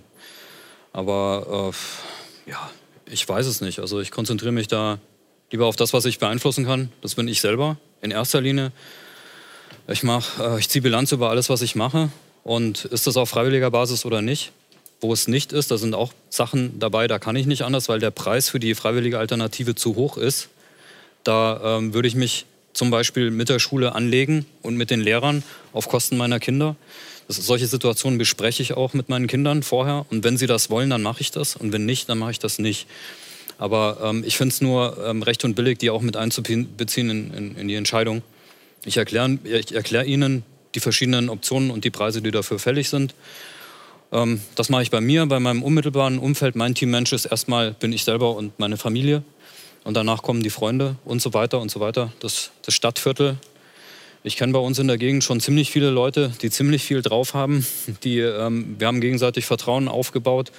Ähm, ein Weg dahin, äh, der dahin führt zu diesem Vertrauen, ist erstmal von sich aus anfangen zu geben. Es kommt irgendwann zurück. Meistens kommt mehr zurück, als man gegeben hat. Und so, dass man einfach Stück für Stück guckt, was kann man unmittelbar in seiner Umgebung tun. Bei mir war es so, ich bin in einen Fußballverein eingetreten und ähm, habe da Spaß mit den Leuten und weiß, äh, wer was kann und die wissen, was ich kann. Ich helfe ihnen aus, wo ich kann und umgekehrt auch. Das ist das, was einem letztendlich Sicherheit gibt und ähm, durch das ähm, setzt dieser Prozess der spontanen Ordnung ein, von dem ich gesprochen habe, der in einem ja, anarchistischen Umfeld, also Anarchie im ursprünglichen Sinn, im eigentlichen Sinn, ähm, dann quasi die Ordnung entstehen lässt, von unten heraus. Ich bin nicht für eine Revolution, die kostet zu viel. Ich bin für eine Evolution und die kommt von unten, die kommt vom Individuum. Ich bin komplett bei dir, auch nicht für Revolution, bloß kein Blut vergießen, aber wir müssen dann unsere Kreise, unsere Freundes- und Familienkreise vernetzen. Das ist ja auch in, in dem Buch. Ja, das wäre dann der nächste Schritt. Halt genau, dass man sagt, ja, würde musst, ich nicht musst sagen. du nicht, wenn du mit mir nicht vernetzt sein möchtest, dann mach doch dein eigenes Team Mensch. Aber ähm, also, dass man die, die Kreise derer, äh, die diese Ideale hochhalten, die müssen sich jetzt natürlich finden und vernetzen. Ja, ich würde das nicht so schwarz-weiß sehen. Also ähm, die, die Kontakttiefe ist ja auch unterschiedlich. Also man kann ja nicht irgendwie sagen, es gibt Kontakt oder es gibt keinen, sondern es gibt ja auch eine bestimmte Kontakttiefe und Kontaktqualität. Und man muss ja jetzt nicht auf die Leute zugehen und, und ähm, denen mit Bill Gates und mit sonst irgendwas kommen. Da fallen bei vielen sicher die Bandschranke, Bandschranken. In einer späteren Situation, wo es wirklich um, um eine konkrete Problemlösung geht, da würde ich die Leute nie unterschätzen. Also was die alles auf dem Kasten haben, wenn sie wirklich einen akuten Anlass dazu haben, einen Anreiz und einen konkreten persönlichen Nutzen auch davon sehen, ähm, dann ist der Zeitpunkt aus meiner Sicht gekommen, den Kontakt wirklich zu vertiefen und da stärker einzusteigen und dann stößt das auch auf Resonanz und dann ähm, habe ich es auf meiner Seite. Also ich würde ihnen niemals die Tür vor der Nase zuschlagen und irgendwie aus meinem äh, Bekanntenkreis komplett ausgrenzen, würde ich nicht machen. Aber es ist, es ist also schwierig, wie gesagt, man sieht es ja manchmal schon auf dem Elternabend der eigenen Kinder, wie schwer es ist, 20 äh, Eltern unter einen Hut äh, zu bringen. Es gibt so ein Experiment von Michael Tellinger, Ubuntu-Prinzip heißt das, äh, der hat so Lebensgemeinschaften initiiert, wo, glaube ich, bis zu 2000 Menschen ohne Geld klarkommen. Mhm. Also wo jeder immer, ich glaube, ein Drittel mehr produziert und es der Gemeinschaft zur Verfügung stellt von dem, was er kann. Ähm, mein Kenntnisstand ist, dass es über die 2000 hinaus schwierig mhm. wird. Mhm. Ja. Ich bin mir da nicht ganz sicher. Es kommt immer darauf an, um, um die, äh, auf die Rahmenbedingungen. Ein Beispiel, ein konkretes Beispiel. Ähm, ich kenne jemanden, der ist aus Tunesien und in Tunesien gab es ja ähm, die Aufstände und, und hin und her. Liegt schon ein paar Jahre zurück. Und ähm, da gab es so eine kleine Periode des, des Chaos und ja, der Anarchie letztendlich, also im, im, im ja, im negativen Sinn. Anarchie, wie es halt immer so dargestellt wird. Also Aber dann Chaos erklär das vielleicht nochmal kurz. Anarchie im negativen, Anarchie im positiven. Anarchie im negativen Sinn ist das, was über, über die Massenmedien und so weiter immer wieder... Ähm, Chaos. Ja, Chaos. Also The Purge und ähm, was es da alles gibt. Das wird immer wieder negativ dargestellt. Die, ähm, es sind irgendwelche Vermummten, die auf den Polizeiautos rumspringen und, und die, die Scheiben einschlagen und sowas. Ähm, das wird assoziiert mit Anarchie, das ist es aber nicht. Anarchie Im positiven? Ist, die, Im positiven Sinn ist Anarchie Abwesenheit von Herrschaft. Die Menschen organisieren sich selber, geben sich selbst ihre Regeln. Alles basiert auf dem Freiwilligkeitsprinzip, was Gewalt nicht ausschließt, weil gewaltsame Sanktionen kann man auch freiwillig vereinbaren. Das würde ich zum Beispiel machen, wenn ich eine Versicherung abschließe gegen Einbruch, dann verpflichte ich mich dazu, nirgendwo anders einzubrechen und ich erkläre mich damit einverstanden, dass wenn ich diese Regel breche, dass ich dann auch gewaltsam sanktioniert werde, dass ich dann in Haft genommen werde oder mir eben mein Eigentum konfisziert wird oder wie auch immer. Ähm, okay, jetzt habe ich ein bisschen weit den Kreis geschlagen. Also diese beiden Varianten gibt es eben von der Anarchie und leider glaubt die, Mas die, Masse eben, dass die Anarchie was Schlechtes sei und äh, vom eigentlichen Wesensgehalt ist sie das, was menschlich und natürlich ist. Ja, wo war ich stehen geblieben? Beim konkreten Beispiel in, in Tunesien. Es gab da einen akuten Bedarf nach Sicherheit, weil man wusste nicht, wer wird jetzt irgendwie die Macht an sich reißen und die, die Menschen da unterdrücken. Äh, was ist passiert? Die Leute haben sich dann stadtviertelweise über Nacht organisiert und haben in ihren Stadtvierteln für Sicherheit gesorgt. Die haben sich alle an einen Tisch gesetzt und haben, haben dann auf freiwilliger Basis haben sie quasi über Nacht ein System erschaffen, das ihnen Sicherheit vermittelt wo man vorher vielleicht gesagt hätte, ja Mensch, ob das gut geht und da hätte man das im Kopf schon irgendwie kaputt gemacht, die ganze Sache. Also ich vertraue schon darin in die Problem, Problemlösungskompetenz der Menschen, auch in die gemeinschaftliche Problemlösungskompetenz, wenn der Bedarf danach da ist, ein Problem zu lösen. Was hätte die Anarchie für ein Geldsystem? Ich weiß, es ist ein großes Thema, aber. Keine Ahnung. Viele. Also ein Geldsystem ist ja schon wieder nichts Freiheitliches. Also Man das ist ja wieder, nicht. Keine Ahnung, ich fände jetzt zum Beispiel auch Kryptowährungen nicht schlecht, aber ich verstehe auch Leute, die sagen, ich möchte gerne in Silbermünzen zahlen. So alleine, ich sage mal, ein Geldmonopol ist ja auch schon wieder eine Form von Herrschaft. Also wenn wir beide unsere Werte austauschen wollen, so wenn ich dir da Muscheln geben möchte und du findest das ein. Und ich gebe dir eine Kamera hier mit. Du, ja, oder den Tom, oder? nee, aber deswegen, also das Geldsystem, die freie Wahl. Ja. Also ich bin schon auch jemand, ich zahle mal gern mit der EC-Karte, aber ich habe auch einfach gern Bargeld, so, weil es eben nicht diese ganze Verfolgbarkeit mit sich bringt. Und das ist ja eigentlich immer die, ja, der Wettkampf der Ideen. Und vielleicht noch als, nur als wichtiger Punkt, eine gute Idee braucht halt auch kein, kein Gesetz oder keinen Zwang. Eine gute Idee zeichnet sich ja dadurch aus, dass sie eine, oder ein Problem löst. Und dann werden Menschen diese Idee freiwillig nutzen, weil sie Vorteile hat. Ja, also zum Beispiel, ich fahre Downhill Mountainbike, da trage ich gerne einen Helm. Ich weiß nicht, ob es eine Helmpflicht gibt, das spielt für mich gar keine Rolle. Für mich ist klar, dass mein Kopf nicht so stabil ist wie ein Fels. Und das ist eine gute Idee oder eine gute Erfindung, so ein Helm. Wenn man den jetzt beim Fuß, als Fußgänger aufhaben müsste, dann hätte ich damit ein Problem. Vielleicht kann man das so auf den Punkt bringen, ähm, gute Ideen, ähm, die Ergebnisse von guten Ideen sind Verträge, weil die Vertragsparteien freiwillig da zustimmen, weil sie die Idee für gut halten. Und die, das Ergebnis von schlechten Ideen sind Gesetze, weil die aufgezwungen werden muss, weil die eigentlich ja, ja weil die freiwillig nicht halt zustande halt kommen würden. Es, es gibt mhm. aus Griechenland ein Zitat, also das hat irgendwie keinen konkreten Autor, sondern da heißt es nur, nur eine einzige Frage würde ich einem Anarchisten stellen, ob er glaubt, dass es Verkehrsregeln gibt und ob sie eingehalten werden müssen.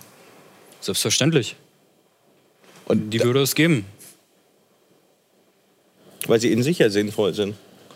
Ja. Das kommt darauf an, ob du an einer leeren Straße eine rote Ampel aufbaust und der Fußgänger wartet, äh, bis die Ampel grün wird. Oder ob er so rübergehen darf. Genau, das ist die Frage, ob du dann die Regel gebrochen hast oder Anarchist bist und, genau. und trotzdem die Regeln einhältst. Was mich interessieren würde, Tom, könntest du deine Mutter von der Anarchie überzeugen? Boah, schwer. Ich glaube nicht. Also da müsste ich ja selbst erstmal überzeugt sein von der Anarchie. Also ich äh, gucke da gar nicht so genau hin, ob es irgendeine Organisationsform unter uns allen gibt. Ähm, ich achte mehr darauf, was ich innerlich fühle. Und ähm, ich habe, ganz ehrlich, es muss eigentlich viel, gar nicht, wir haben so viele Fähigkeiten, wir Menschen, das müssen wir auch mal beachten. Ich glaube, in dieser Zeit hat jeder von uns so irre viele interessante Menschen kennengelernt, die er wahrscheinlich Absolut. ohne diese Zeit nie kennengelernt hätte. Also wir wollen doch mal Corona auch mal schön reden. Und äh, das ist, äh, es ist irre, was ich für Kontakte dazu bekommen habe und was für Gespräche ich führe. Ich glaube, das geht jedem hier von ja. uns so. Ja, und also was für Kontakte ist, jetzt ja. sich auch von alleine aussortiert haben, finde ich auch toll. Und also, was für Projekte möglich sind ja. plötzlich. Also es ist irre. Also insofern, äh, mehr kann man ja eigentlich gar nicht sagen, dass sich Dinge von alleine fügen, ohne dass unser Zutun irgendwie nötig war. Man muss es auch mal schön reden. Es ist einfach nicht immer alles nur schlecht. Ja, Corona kann auch ein bisschen bleiben. Also so viele nette Leute kennen. ja gut, das weiß ich jetzt nicht, ob ich das gut finde. Gut, dann, dann würde ich auch sagen, im Knast entstehen viele Freundschaften, aber Weil, ich muss auch nicht ins Gefängnis deswegen. Also ich fühle mich auch ein bisschen angehalten in meinem Leben. Auf der anderen Seite hätte ich jetzt auch gar kein äh, Ziel, wo ich genau hin wollte, weil am Ende werden wir ja alle auch sterben irgendwie und dann fallen wir um und dann kommen die nächsten. Ähm, insofern, aber trotzdem habe ich ein innerliches Angehaltensein-Gefühl. Also jeden Morgen stehe ich wieder auf und habe das Gefühl so, ja, es ist irgendwie noch nicht zu Ende, du musst jetzt da noch irgendwie was machen. Dann habe ich ja meine komischen Divi-Zahlen, meine Programmierung und Recherche und dann rufen Leute an und so weiter. Also irgendwie hält mich das noch an. Und ich freue mich auf den Zeitpunkt, wo die Menschen, mit denen ich jetzt zusammengefunden habe, wo wir einfach irgendwie ein gutes Leben zusammenführen. Ob das jetzt mit dem System ist, was jetzt so da war oder mit einem ganz neuen oder das ist mir eigentlich egal. Das interessiert mich eigentlich nicht. Ich glaube, das, das funktioniert von alleine. Wir werden das schon hinkriegen. Wir sind ja Menschen. Und als Tipp an jeden Einzelnen, jeder tut gerade, was er kann. Ja. Und, und, und wenn er, er wird schon sein, es wird einen Platz geben für jeden und dann am Ende wird der Platz, irgendwann wird er feststehen und sagen, ah, das ist jetzt mein Platz. Und dann kannst du natürlich auch mal einen neuen geben. Aber im Moment ist es auch so ein bisschen so eine kleine Schlacht, in der wir noch nicht den Platz so gefunden haben. Das dauert noch ein klein bisschen. Aber wir können ja das schon mal tun, was wir uns ausdenken und was uns nicht gefällt, weil am Ende muss ja jeder für sich selbst und für seine Liebsten und Nächsten Antworten geben. Also wenn du bedroht wirst, weil du im Laden, äh, weil die Maske verrutscht ist und da kommt einer, der so groß ist und dir jetzt äh, böse will, dann kann ich ja keine Antwort darauf geben. Das musst ja du selber machen. Und so sehe ich das eigentlich für alles. Jeder muss auf die Fragen, die ihm das Leben stellt, in dem Moment wo sie gestellt werden, die Antwort geben. Und damit können wir uns, das ist jetzt ein Hangeln, Durchhangeln, ne? damit können wir uns, glaube ich, alle ganz gut durchhangeln. Was anderes bleibt uns nicht. Und dann gibt es vielleicht viele Vordenker. Ich finde, äh, Sven ist so ein Vordenker. Sein Buch Wer, wenn nicht wir, halt das doch bitte nochmal in die Kamera. Ich war so begeistert, dass ich gleich fünf Stück gekauft habe und an Freunde und äh, Verwandte verschenkt Der habe. Der Fair Talk Werbeblock. Nein, ernsthaft, ich muss das, ich muss das mal so ja. sagen, weil es auf eine Weise veranschaulicht, wie wir Menschen eben auch sind. Und äh, das Bild Bill Gates jetzt gar nicht so ein schlimmer Vogel ist, wie wir vielleicht denken, sondern ähm, wir haben uns das irgendwie, wir haben auch andere Möglichkeiten. Das, lest das mal. Das lohnt sich. Echt? Hm. Ich hätte vielleicht auch noch einen, einen Ansatz. Ähm, es geht ja auch um dieses Unwohlsein, also diese Angst, was entzeugt wird. Und im Endeffekt ist es auch so, wenn die deutsche Sprache wirklich ja so exakt ist, Macht kommt von Machen. Und wenn ich mein Machen in meinen eigenen oder unter meinen eigenen Fittich stelle und wirklich nach meinem Wollen wieder ins Machen komme, dann kann gar keine Macht übertragen werden. Das heißt, wenn Menschen wieder nach ihren eigenen Überzeugungen handeln würden, dann könnte man sie auch nicht missbrauchen. Und das ist ja eben. Das heißt, wenn ich aktiv ja, klar, bin wenn und ich den ganzen Tag mache, dann kann auch keiner mich zu etwas bringen, dass ich sein Ziel verfolge. Also dieser Satz ist so einfach, aber das Sollen ist halt das Wollen anderer Menschen. Und ein Herr Bill Gates will etwas. Und er erzeugt ein Unwohlsein in sehr vielen Leuten, damit sie Handlungen durchführen, die aber ihn glücklich machen und nicht die. Und ich merke immer, wenn ich etwas will, und das kommt wirklich aus mir heraus, und ich das mache, dann bin ich am Ende glücklich. Und dann ist eigentlich der Sinn des Lebens für mich auch erfüllt. Und wenn ich dann so beschäftigt bin im Machen, dann bin ich ein Macher und ich fühle mich sehr mächtig ich kann jetzt keine sechs Millionen Menschen impfen, aber das will ich ja auch gar nicht, sondern ich kann hierher kommen und mit euch diese Gesprächsrunde haben. Und das ist was, was ja jeder kann. Also jeder hat die Möglichkeit, jede Sekunde seines Lebens wieder zum Macher zu werden. Und dadurch würde Machtmissbrauch eventuell gar nicht mehr möglich sein. Aber das ist ein spannender Ansatz. Kann das wirklich jeder? Wirklich jeder?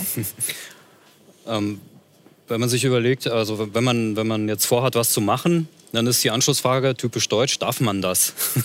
und das Beruhigende heutzutage ist ja, äh, dass diese ganze Regulierungswut und das alles äh, zu einer Situation geführt hat, dass man es sowieso nicht darf. Also, dass man sowieso gar nichts mehr darf. Also würde ich es dann machen, wenn ich es für richtig halte. Würde ich es einfach trotzdem machen. Und ähm, das führt zu der Situation, dass mich auch gar nicht mehr interessiert, was irgendwie ein Bill Gates meint oder was jetzt in den Corona-Regeln drinsteht. Wenn wenn ich das mache, was ich für richtig halte und nach einer kurzen Einschätzung, ja, wie hoch ist das Risiko, wie hoch wäre denn der Preis, äh, den ich dann dafür bezahlen müsste und es fühlt sich trotzdem richtig für mich an und das Verhältnis ist, äh, ist okay für mich, dann mache ich das. Fertig.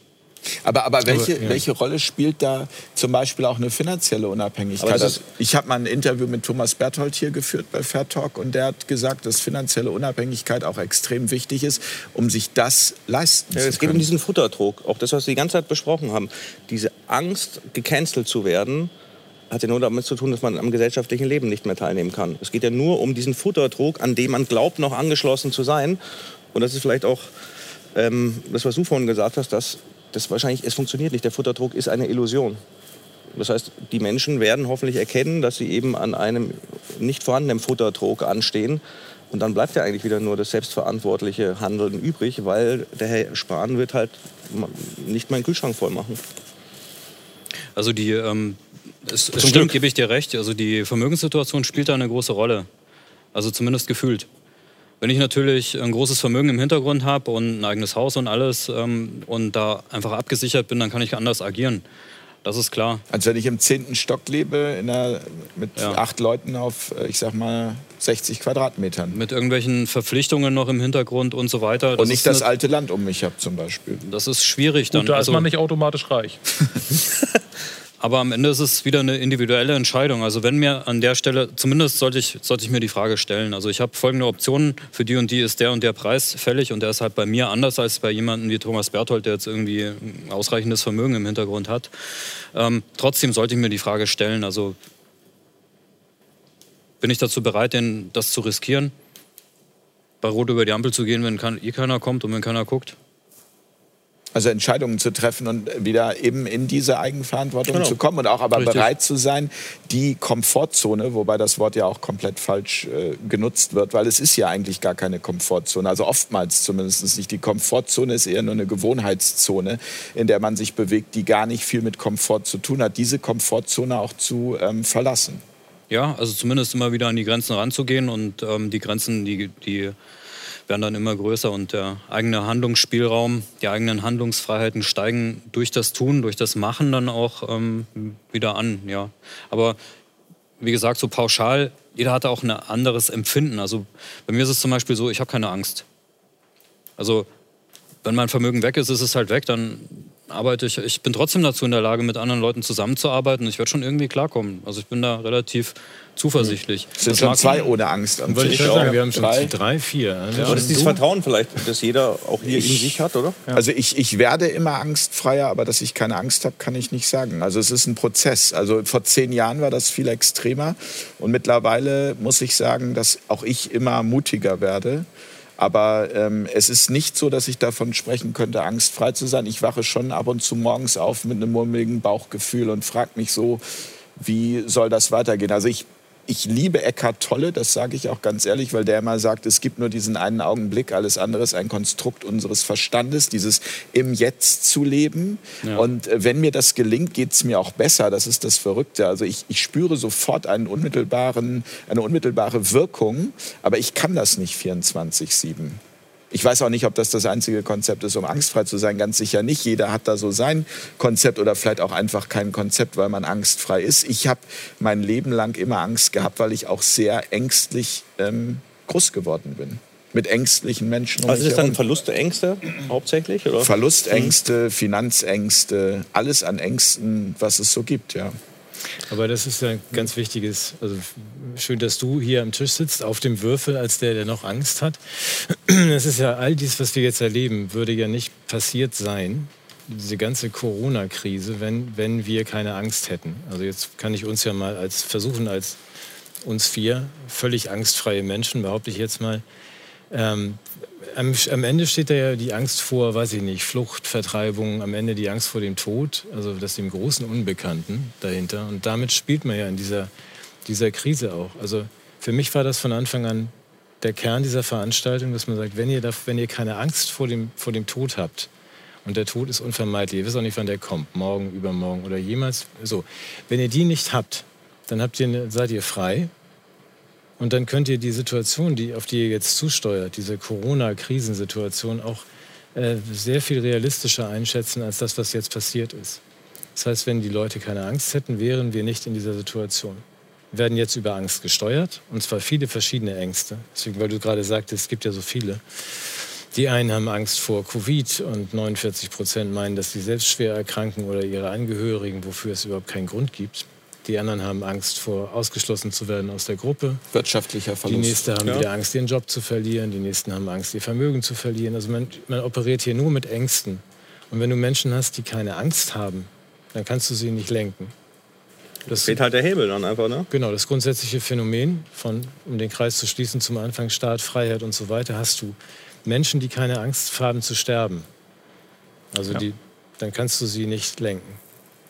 Dann hast du eine freie Gesellschaft, in der das genau verhandelt wird, was hier unter Anarchie dann behandelt wird. Aber das ist im Kern dieser ganzen Veranstaltung. Und das ist auch die Frage an unsere Zukunft. Also wenn wir das uns ein bisschen klarer machen. Wir haben überhaupt kein realistisches Bild mehr vom, vom Leben genau. und vom Tod. Und wenn man das nicht hat und wenn man sagt, in der Stadt fährt kein, kein Leichenwagen mehr rum, da hängt auch keiner mehr schwarze Vorhänge, es stirbt ja auch keiner mehr.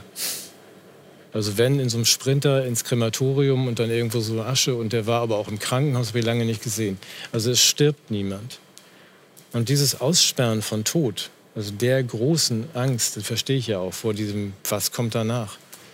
Ähm, deshalb bewegen wir uns in die Situation. Da kann einer kommen, da kommt Drossen in die Stadt geritten irgendwie und sagt, hier müssen jetzt alle sterben, weil die haben was, das kann nur ich feststellen.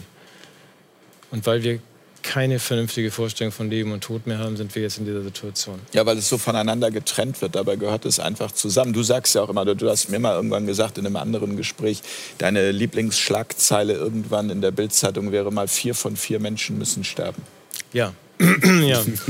Naja, die Bild hat ja hat tatsächlich dann getitelt, vier von fünf Deutschen sterben an Krebs, Ausrufezeichen. Also sind Sie ja schon dicht dran. Um Gottes Willen, ja, wo man sagt, oh Gott, oh Gott, die Leute sind alle 100, also um das mal übertrieben zu machen, an irgendwas müssen sie ja sterben. Und die schönere Schlagzeile wäre eigentlich, fünf von fünf Deutschen sterben. Das ist ja regelrechte Epidemie. Okay, es sind sogar fünf.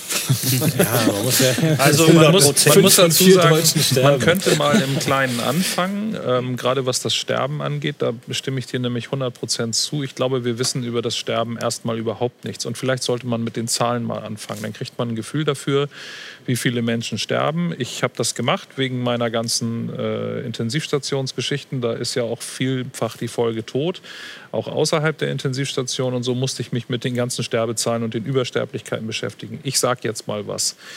Über 80 Jahre ist eine Gruppe von 6 Millionen Menschen in Deutschland. Und jedes Jahr also ungefähr, ne? das sind jetzt ungefähr Zahlen. Jedes Jahr, was schätzt ihr, wie viele davon jedes Jahr sterben? Ich möchte es, es ist zwar ein komisches Thema, ich weiß das, aber wie viele sterben? Nee, ist ein gutes Thema. Ähm, wie viele sterben von den Ja, ich gebe mal eine Millionen. Zahl. Von den 6 Millionen jedes Jahr, die über 80-Jährigen. Ähm, halbe Million? 800.000. 1,5 Millionen. Nee, mehr. Das muss noch mehr sein. Millionen vielleicht? Ja. Nein, das müssen mehr sein. Da war halt Korrektur. Also 800, anderthalb Millionen mehr, 2 Millionen, 500.000. Ich sag's jetzt, es sind, äh, im letzten Jahr sind es 588.000 ah, okay, über 80-Jährige gewesen. Ja. Das heißt also 588.000 von 6,5 Millionen, von 6 Millionen sterben. Die nächst weiter untere Gruppe, 60 bis 79-Jährige, sterben 320.000 Menschen. Das heißt also, wir, es sterben schon alleine 900 etwas 1000 Menschen. Und insgesamt haben wir? Und insgesamt, und das muss man einfach, ich will es nur, 60 ja, ja. bis 110 sterben jedes Jahr über 900.000 Menschen. Das ist einfach das Ende des Lebens. Richtig. Ob es jetzt durch ein Coronavirus kommt oder ob es durch eine ganz andere Erkrankung, eine schwere Erkrankung oder einfach durch Einschlafen kommt und gar nicht krank gewesen. Das weiß ich nicht. Oder Udo Jüngs, der beim Spazierengehen einfach umgefallen ist. Ja, gut.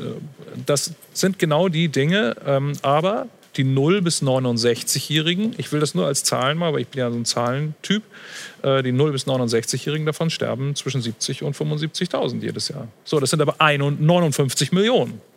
Das heißt also, die sterben nicht so oft. Mhm, genau. So, ich habe das aber nicht gewusst, dass über 80-Jährige immer noch 580.000 Leute im Jahr sterben. Also es waren vorher 550, jetzt waren es ein paar mehr, weil ganz viele älter geworden sind und irgendwann müssen natürlich auch die Älteren mal. Wir müssen nun mal irgendwann sind wir dran. Aber das ist, wenn ich das ergänzen darf, also du bist der Zahlenkönig. Ich habe, als ich das Buch geschrieben habe, das sind ja nur Fußnoten, dass man sagt, die erwartete Übersterblichkeit für 2020. Also man hat erwartet, dass 50.000 mehr Menschen sterben in Deutschland vor Covid. Ähm, eben weil wir immer älter werden und weil die Jahrgänge jetzt, das, die, die 39, 40 Jahrgänge, die sind jetzt über 80. Das heißt, die Vorhersage vor Covid war, es müssen dieses Jahr 50.000 Menschen mehr sterben als im letzten Jahr. Und diese Entwicklung ist für die ganze Welt vorgezeichnet. Also es gibt einfach, weil wir so insgesamt steigt diese Kurve tatsächlich so leicht exponentiell an, dass man sagt, es werden immer höhere Übersterblichkeiten in den nächsten bis zur, Jahrta zur Jahrhundertwende, bis 2100 zustande kommen. Gut 2020, kurze Korrektur, hatten wir, ich glaube, ein Schaltjahr und es war eine Woche zusätzlich und es sterben am Tag ja zweieinhalbtausend Leute, 2000 bis 3000 im Winter.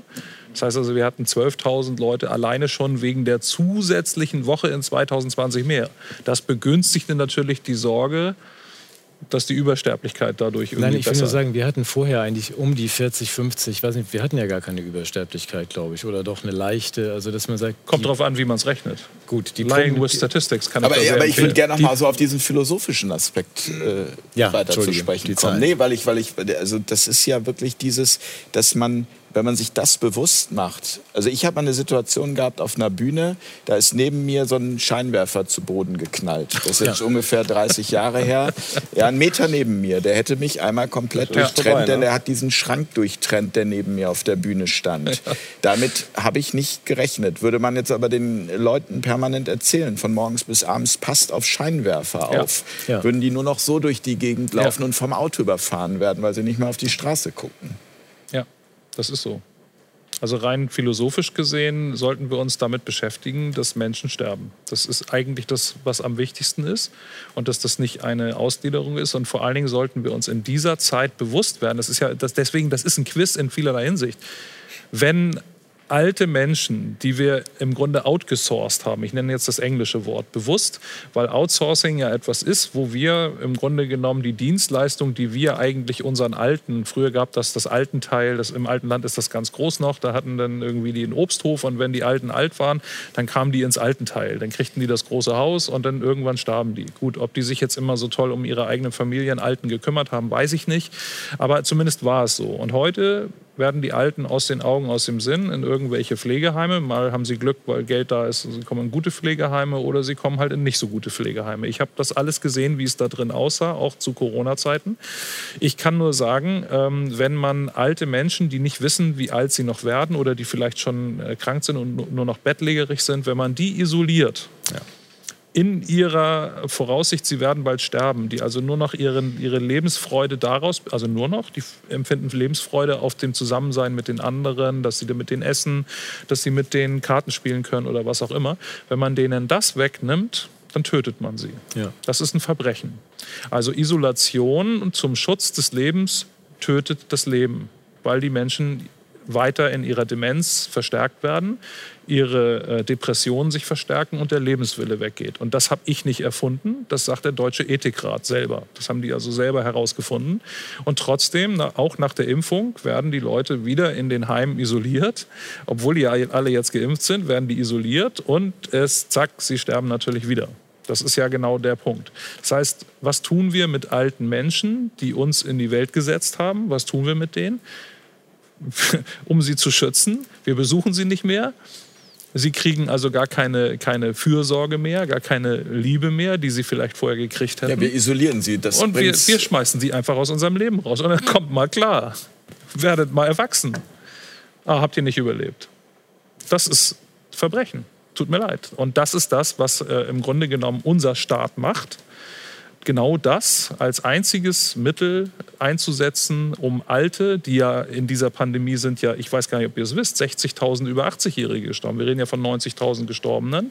An oder mit, muss man auch immer wieder sagen. Es sind in dieser Zeit 60.000 eben deklariert worden als äh, in dieser Pandemie zum Opfer gefallen. Das mag alles sein. Ich kann das nicht überprüfen. Ich habe das RKI gefragt. Die haben mir keine Antworten gegeben, ob an oder mit. Und die Gesundheitsämter sagen das auch nicht. Und man weiß es nicht genau und so weiter. Aber überwiegend soll es. Aber wir haben das zugelassen. Die Leute verhungern. Angehörige berichten, sie durften dann die Todesbegleitung machen. Und ähm, dann sind die Menschen, kommen die da in den Raum von ihrem Angehörigen und dann sind die da halb verhungert, verdurstet und liegen da und so, und da kann ich nur sagen, wenn der Staat so etwas zulässt, will ich keinen. Hm. Und, und jetzt möchte ich trotzdem noch mal bei dem philosophischen Aspekt wieder bleiben. Äh, von Manuel möchte ich nämlich noch mal hören, inwieweit wir dieses Thema Leben und Tod auch möglicherweise schon von Kindesbeinen an in, in die Schulen mitbringen müssten. Ja, ich meine, ich sag mal, da gibt es ja vielleicht auch zwei Ansätze. Auf der einen Seite könnte man ja sagen, ja gut, das Thema Tod wird ja dann durch irgendwelche Ballerspiele oder so ja dann doch vielleicht schon in die Kinderzimmer gebracht. Aber es ist halt eine andere, es ist ja nicht das Echte. Also ich glaube auch das, was ihr ähm, ja, und eher ja immer als Bedrohungsszenario. Ja, genau. Aber dass es eben zum Leben dazugehört und auch jetzt, wenn ich das so höre, dass ja eigentlich wir das ja alles so weit weg von uns schieben, dann kann es ja auch keiner mehr wahrnehmen und da Erkenntnisse daraus ziehen, dass es eben zum Leben dazugehört, weil ja, es gibt ja keine Toten. Es ist sicherlich die Quintessenz, weil schon die Angst vorm Tod wahrscheinlich die Angst ist, die halt alle packt. Also wenn man jetzt mal historisch das irgendwie zurück betrachtet, ich meine, die Burg war damals der Ort, wo man halt vom Land irgendwie hin ist. Man hat seine Freiheit aufgegeben, weil man dort halt dann dem Seuchentod oder dem Hungertod entgehen konnte. Und im Endeffekt haben wir genau das Gleiche. Nur es sind halt andere Tode, die wir dann nicht sterben, wenn wir uns dem Staat als guter Bürger geben, weil er sichert ja unser Leben. Dass ja, es vielleicht das genau das Gegenteil ist, wäre halt vielleicht mal der nächste. Aber, aber Leben ist Lebendigkeit. Aber das ist ja. genau das, was ihr beschreibt mit eurer Freiheit. Ja. Dass man sagt, gut, Leben ist lebensgefährlich. ich will auch die Freiheit bin, haben zu möchte, sterben. Ich möchte nicht in die Burg und da eingefärcht irgendwie geschützt sein von dem Fürsten vor, vor Cholera dann gehe ich lieber die Gefahr ein. Und das war jetzt eigentlich auch das Thema die ganze Zeit, dass ich sage, ich lasse mich nicht impfen. Warum? Also für mich ist es so mittelgefährlich. Ich würde mich nie impfen lassen, schon gar nicht mit irgendwas Ungetestetem. Das gehört zu meinem Leben dazu. Davon abgesehen hat Gerd Reuter mal diesen schönen Satz gesagt, also wer sich für eine Therapie entscheidet, entscheidet sich gegen sein Schicksal. Das fand ich sehr spannend. Das ist ein also, Arzt, der auch ja, viele ja, Bücher genau. geschrieben hat zum Thema. Also, dass man auch sagt, nehmt das doch mal ernst. Und ich hab, finde, wir sollten eigentlich wirklich in der, in der ersten Klasse oder sobald die Kinder sprechen lernen, äh, diese, diese Basics, also dieses, äh, das hat nicht Jens Spahn gesagt, sondern, glaube ich, Leute vor ihm, dieses äh, Memento Mori und Carpe Diem, um das ja. mal zu übersetzen. Also bedenke, du bist sterblich. Wenn du das jetzt schon irgendwie einen Dreijährigen einfach sagst, das kann dein letzter Tag sein. Und äh, Carpe Diem heißt nutze den Tag. Also dass du sagst einfach diese Dinge im Zusammenhang. Das heißt nicht, dass man jeden Tag all sein Geld irgendwie ausgeben muss und immer nur im Moment leben muss, aber dass man das im Kopf behält. Es kann dich jeden Tag ein Komet treffen oder ein herumfliegender Brotkasten, da weiß der Geier was. Ein Scheinwerfer, ne? ja, und, und, dass man sagt, also das solltest du morgens wissen, wenn du irgendwie zur Schule wackelst oder sonst wohin oder wie, was du machst an deinem Tag, nutzt das. Ich habe immer gesagt, ich bin morgens froh, wenn ich aufwache lebend, dann ist der Tag schon zu 98 Prozent gelungen. Und wenn ich abends auch noch wieder lebend ins Bett komme, ja super, voller Erfolg. Was dazwischen passiert, das ist, ähm, ja, das ist äh, Leben. Aber dazu brauche ich keinen, der mir eine Mauer ums Haus baut und der mich einsperrt. Also, aber das sehr früh in den. Heute lernen die Kinder ja im Grunde, also einmal, das, das lernen sie eher das Töten, nicht das Sterben in den Spielen. Und sie lernen sich gegen die anderen irgendwie durchzusetzen. Also der, von der Schule, von der Kita eigentlich bis zur Bahre lernst du dich gegen andere durchzusetzen und besser zu sein. Aber was ja auch, auch diese völlige, Competition. Völlige Fehlsteuerung ist, dass man sagt, was soll denn das? Worum prügelt und, und, und haut ihr euch da eigentlich von klein an? Um, um Studienplatz kriegt sowieso jeder nachgeworfen, um am Ende irgendeinen Zettelsortiererjob zu, zu können, den ihr aber eh nicht kriegt, weil es den gar nicht mehr gibt, macht er die Maschine. das ist aber wirklich nochmal, das ist nochmal eine komplett neue Sendung. Wie, ähm, wie schaffen wir es, zu dem zu werden, was wir sind? Was wir sein könnten. Ja, sein was, sind, ja was wir sind. Du hast was recht. wir sind. Ja, wie wir also, zur Welt kommen. ja. wie, was ist unsere Aufgabe? Ich finde, Peter hat es auch vorhin gesagt, so, wir sind schon domestiziert. Also ich sehe das schon. Und dass das auch irgendwann auch eine genetische Veränderung mit sich bringt. Also dass der Mensch viel mehr wäre als das, was er halt heute ist. Hm. Ich weiß nicht, ob es wirklich stimmt, aber wenn ich mir so eine Wildsau anschaue, die hat schon noch ein bisschen was anderes auf dem Kasten wie halt so ein Hausschwein. Das Hausschwein wächst halt schnell und man kann es halt schnell schlachten. Und mein Ansatz ist eher wieder, mich ähm, ja, zu entdomestizieren und wieder halt zum Menschsein zurückzufinden. Entwickelt sich zur Wildsau. Ja, ja vielleicht ist auch mal wieder schön. eine Wildsau sein gar nicht so verkehrt. Ja? Peter, stimmst du dazu? du, ja, du schweigst nur. Ich, ich, ich, ich, schweige vornehm. Nee, nee, das ist, ist schon richtig. Also ich versuche das ja auch zu Hause zu leben. Also dass meine meine Kinder eben nicht domestiziert aufwachsen, sondern ähm, Selbstwirksamkeit lernen, äh, Selbstverantwortung, Selbsteigentum, das erstmal zu erkennen, dass sie sich selbst gehören, dass ihnen ihre Gegenstände auch gehören. Bei uns gibt es kein Kollektiveigentum zu Hause. Das führt zu der wunderbaren Situation, ähm, dass es keine Konflikte gibt um das Eigentum.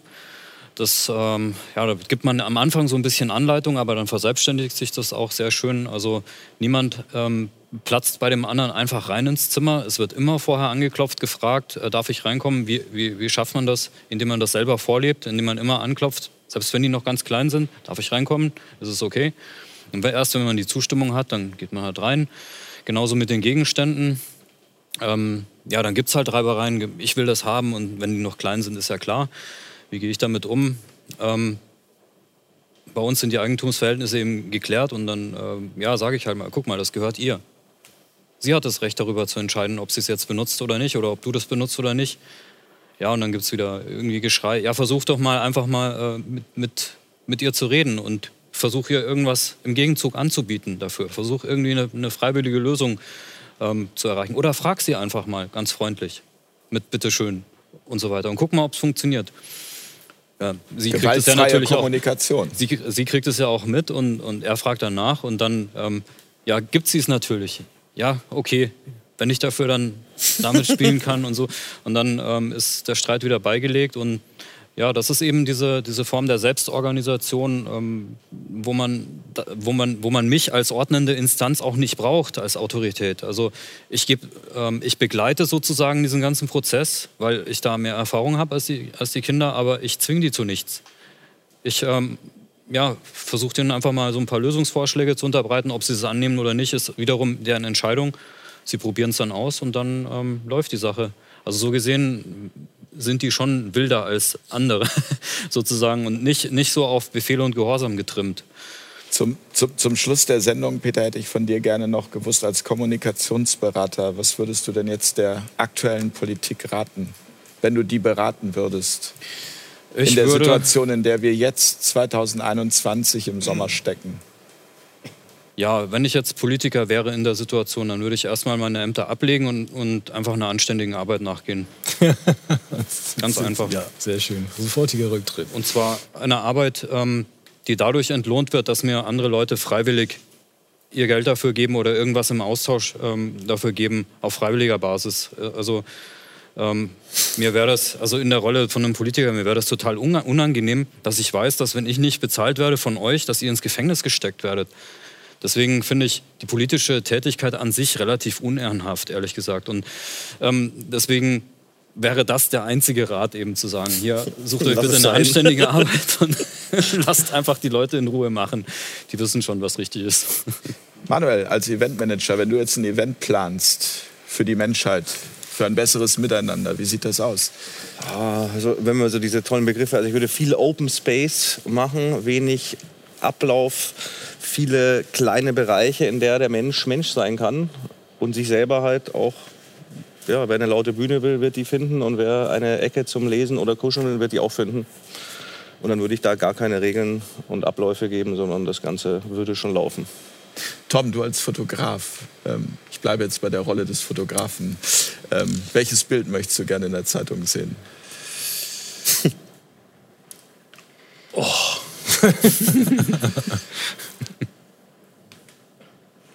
kann ich nicht beantworten. Das, äh, gibt, das kann ich nicht beantworten. Ich kann dir. Es gibt so viele schöne Bilder. Ich kann dir das nicht sagen. Weiß es nicht. Da erwischte du mich voll auf falschen Fuß. Ich hatte mich auf Programmierung jetzt vorbereitet. also geistig, als jetzt die Runde ging. Und äh, bei Bildern weiß ich gar nicht. Ich habe spontane Bilder. Ich fotografiere derzeit gerne Ballerinas äh, mit Oldtimern und sonstigen Zeugs und so. Das finde ich toll. Das ist meine Vorstellung. Das gefällt mir. Das sind schöne Projekte. Aber das kann ich ja nicht als Bild äh, so dahinstellen. Das ist ein Moment und, und dann kommt wieder was Neues. Ja. Darf ich die andere Frage beantworten, die ich mir selbst gestellt habe? Bitte. als, äh, Programmierer würde ich sagen, ähm, Teufelszeugs, alles Technik, alle Technik ist Teufelszeugs, auch wenn man sagt, das ist ja bequem und man könnte da Bequemlichkeiten rausholen.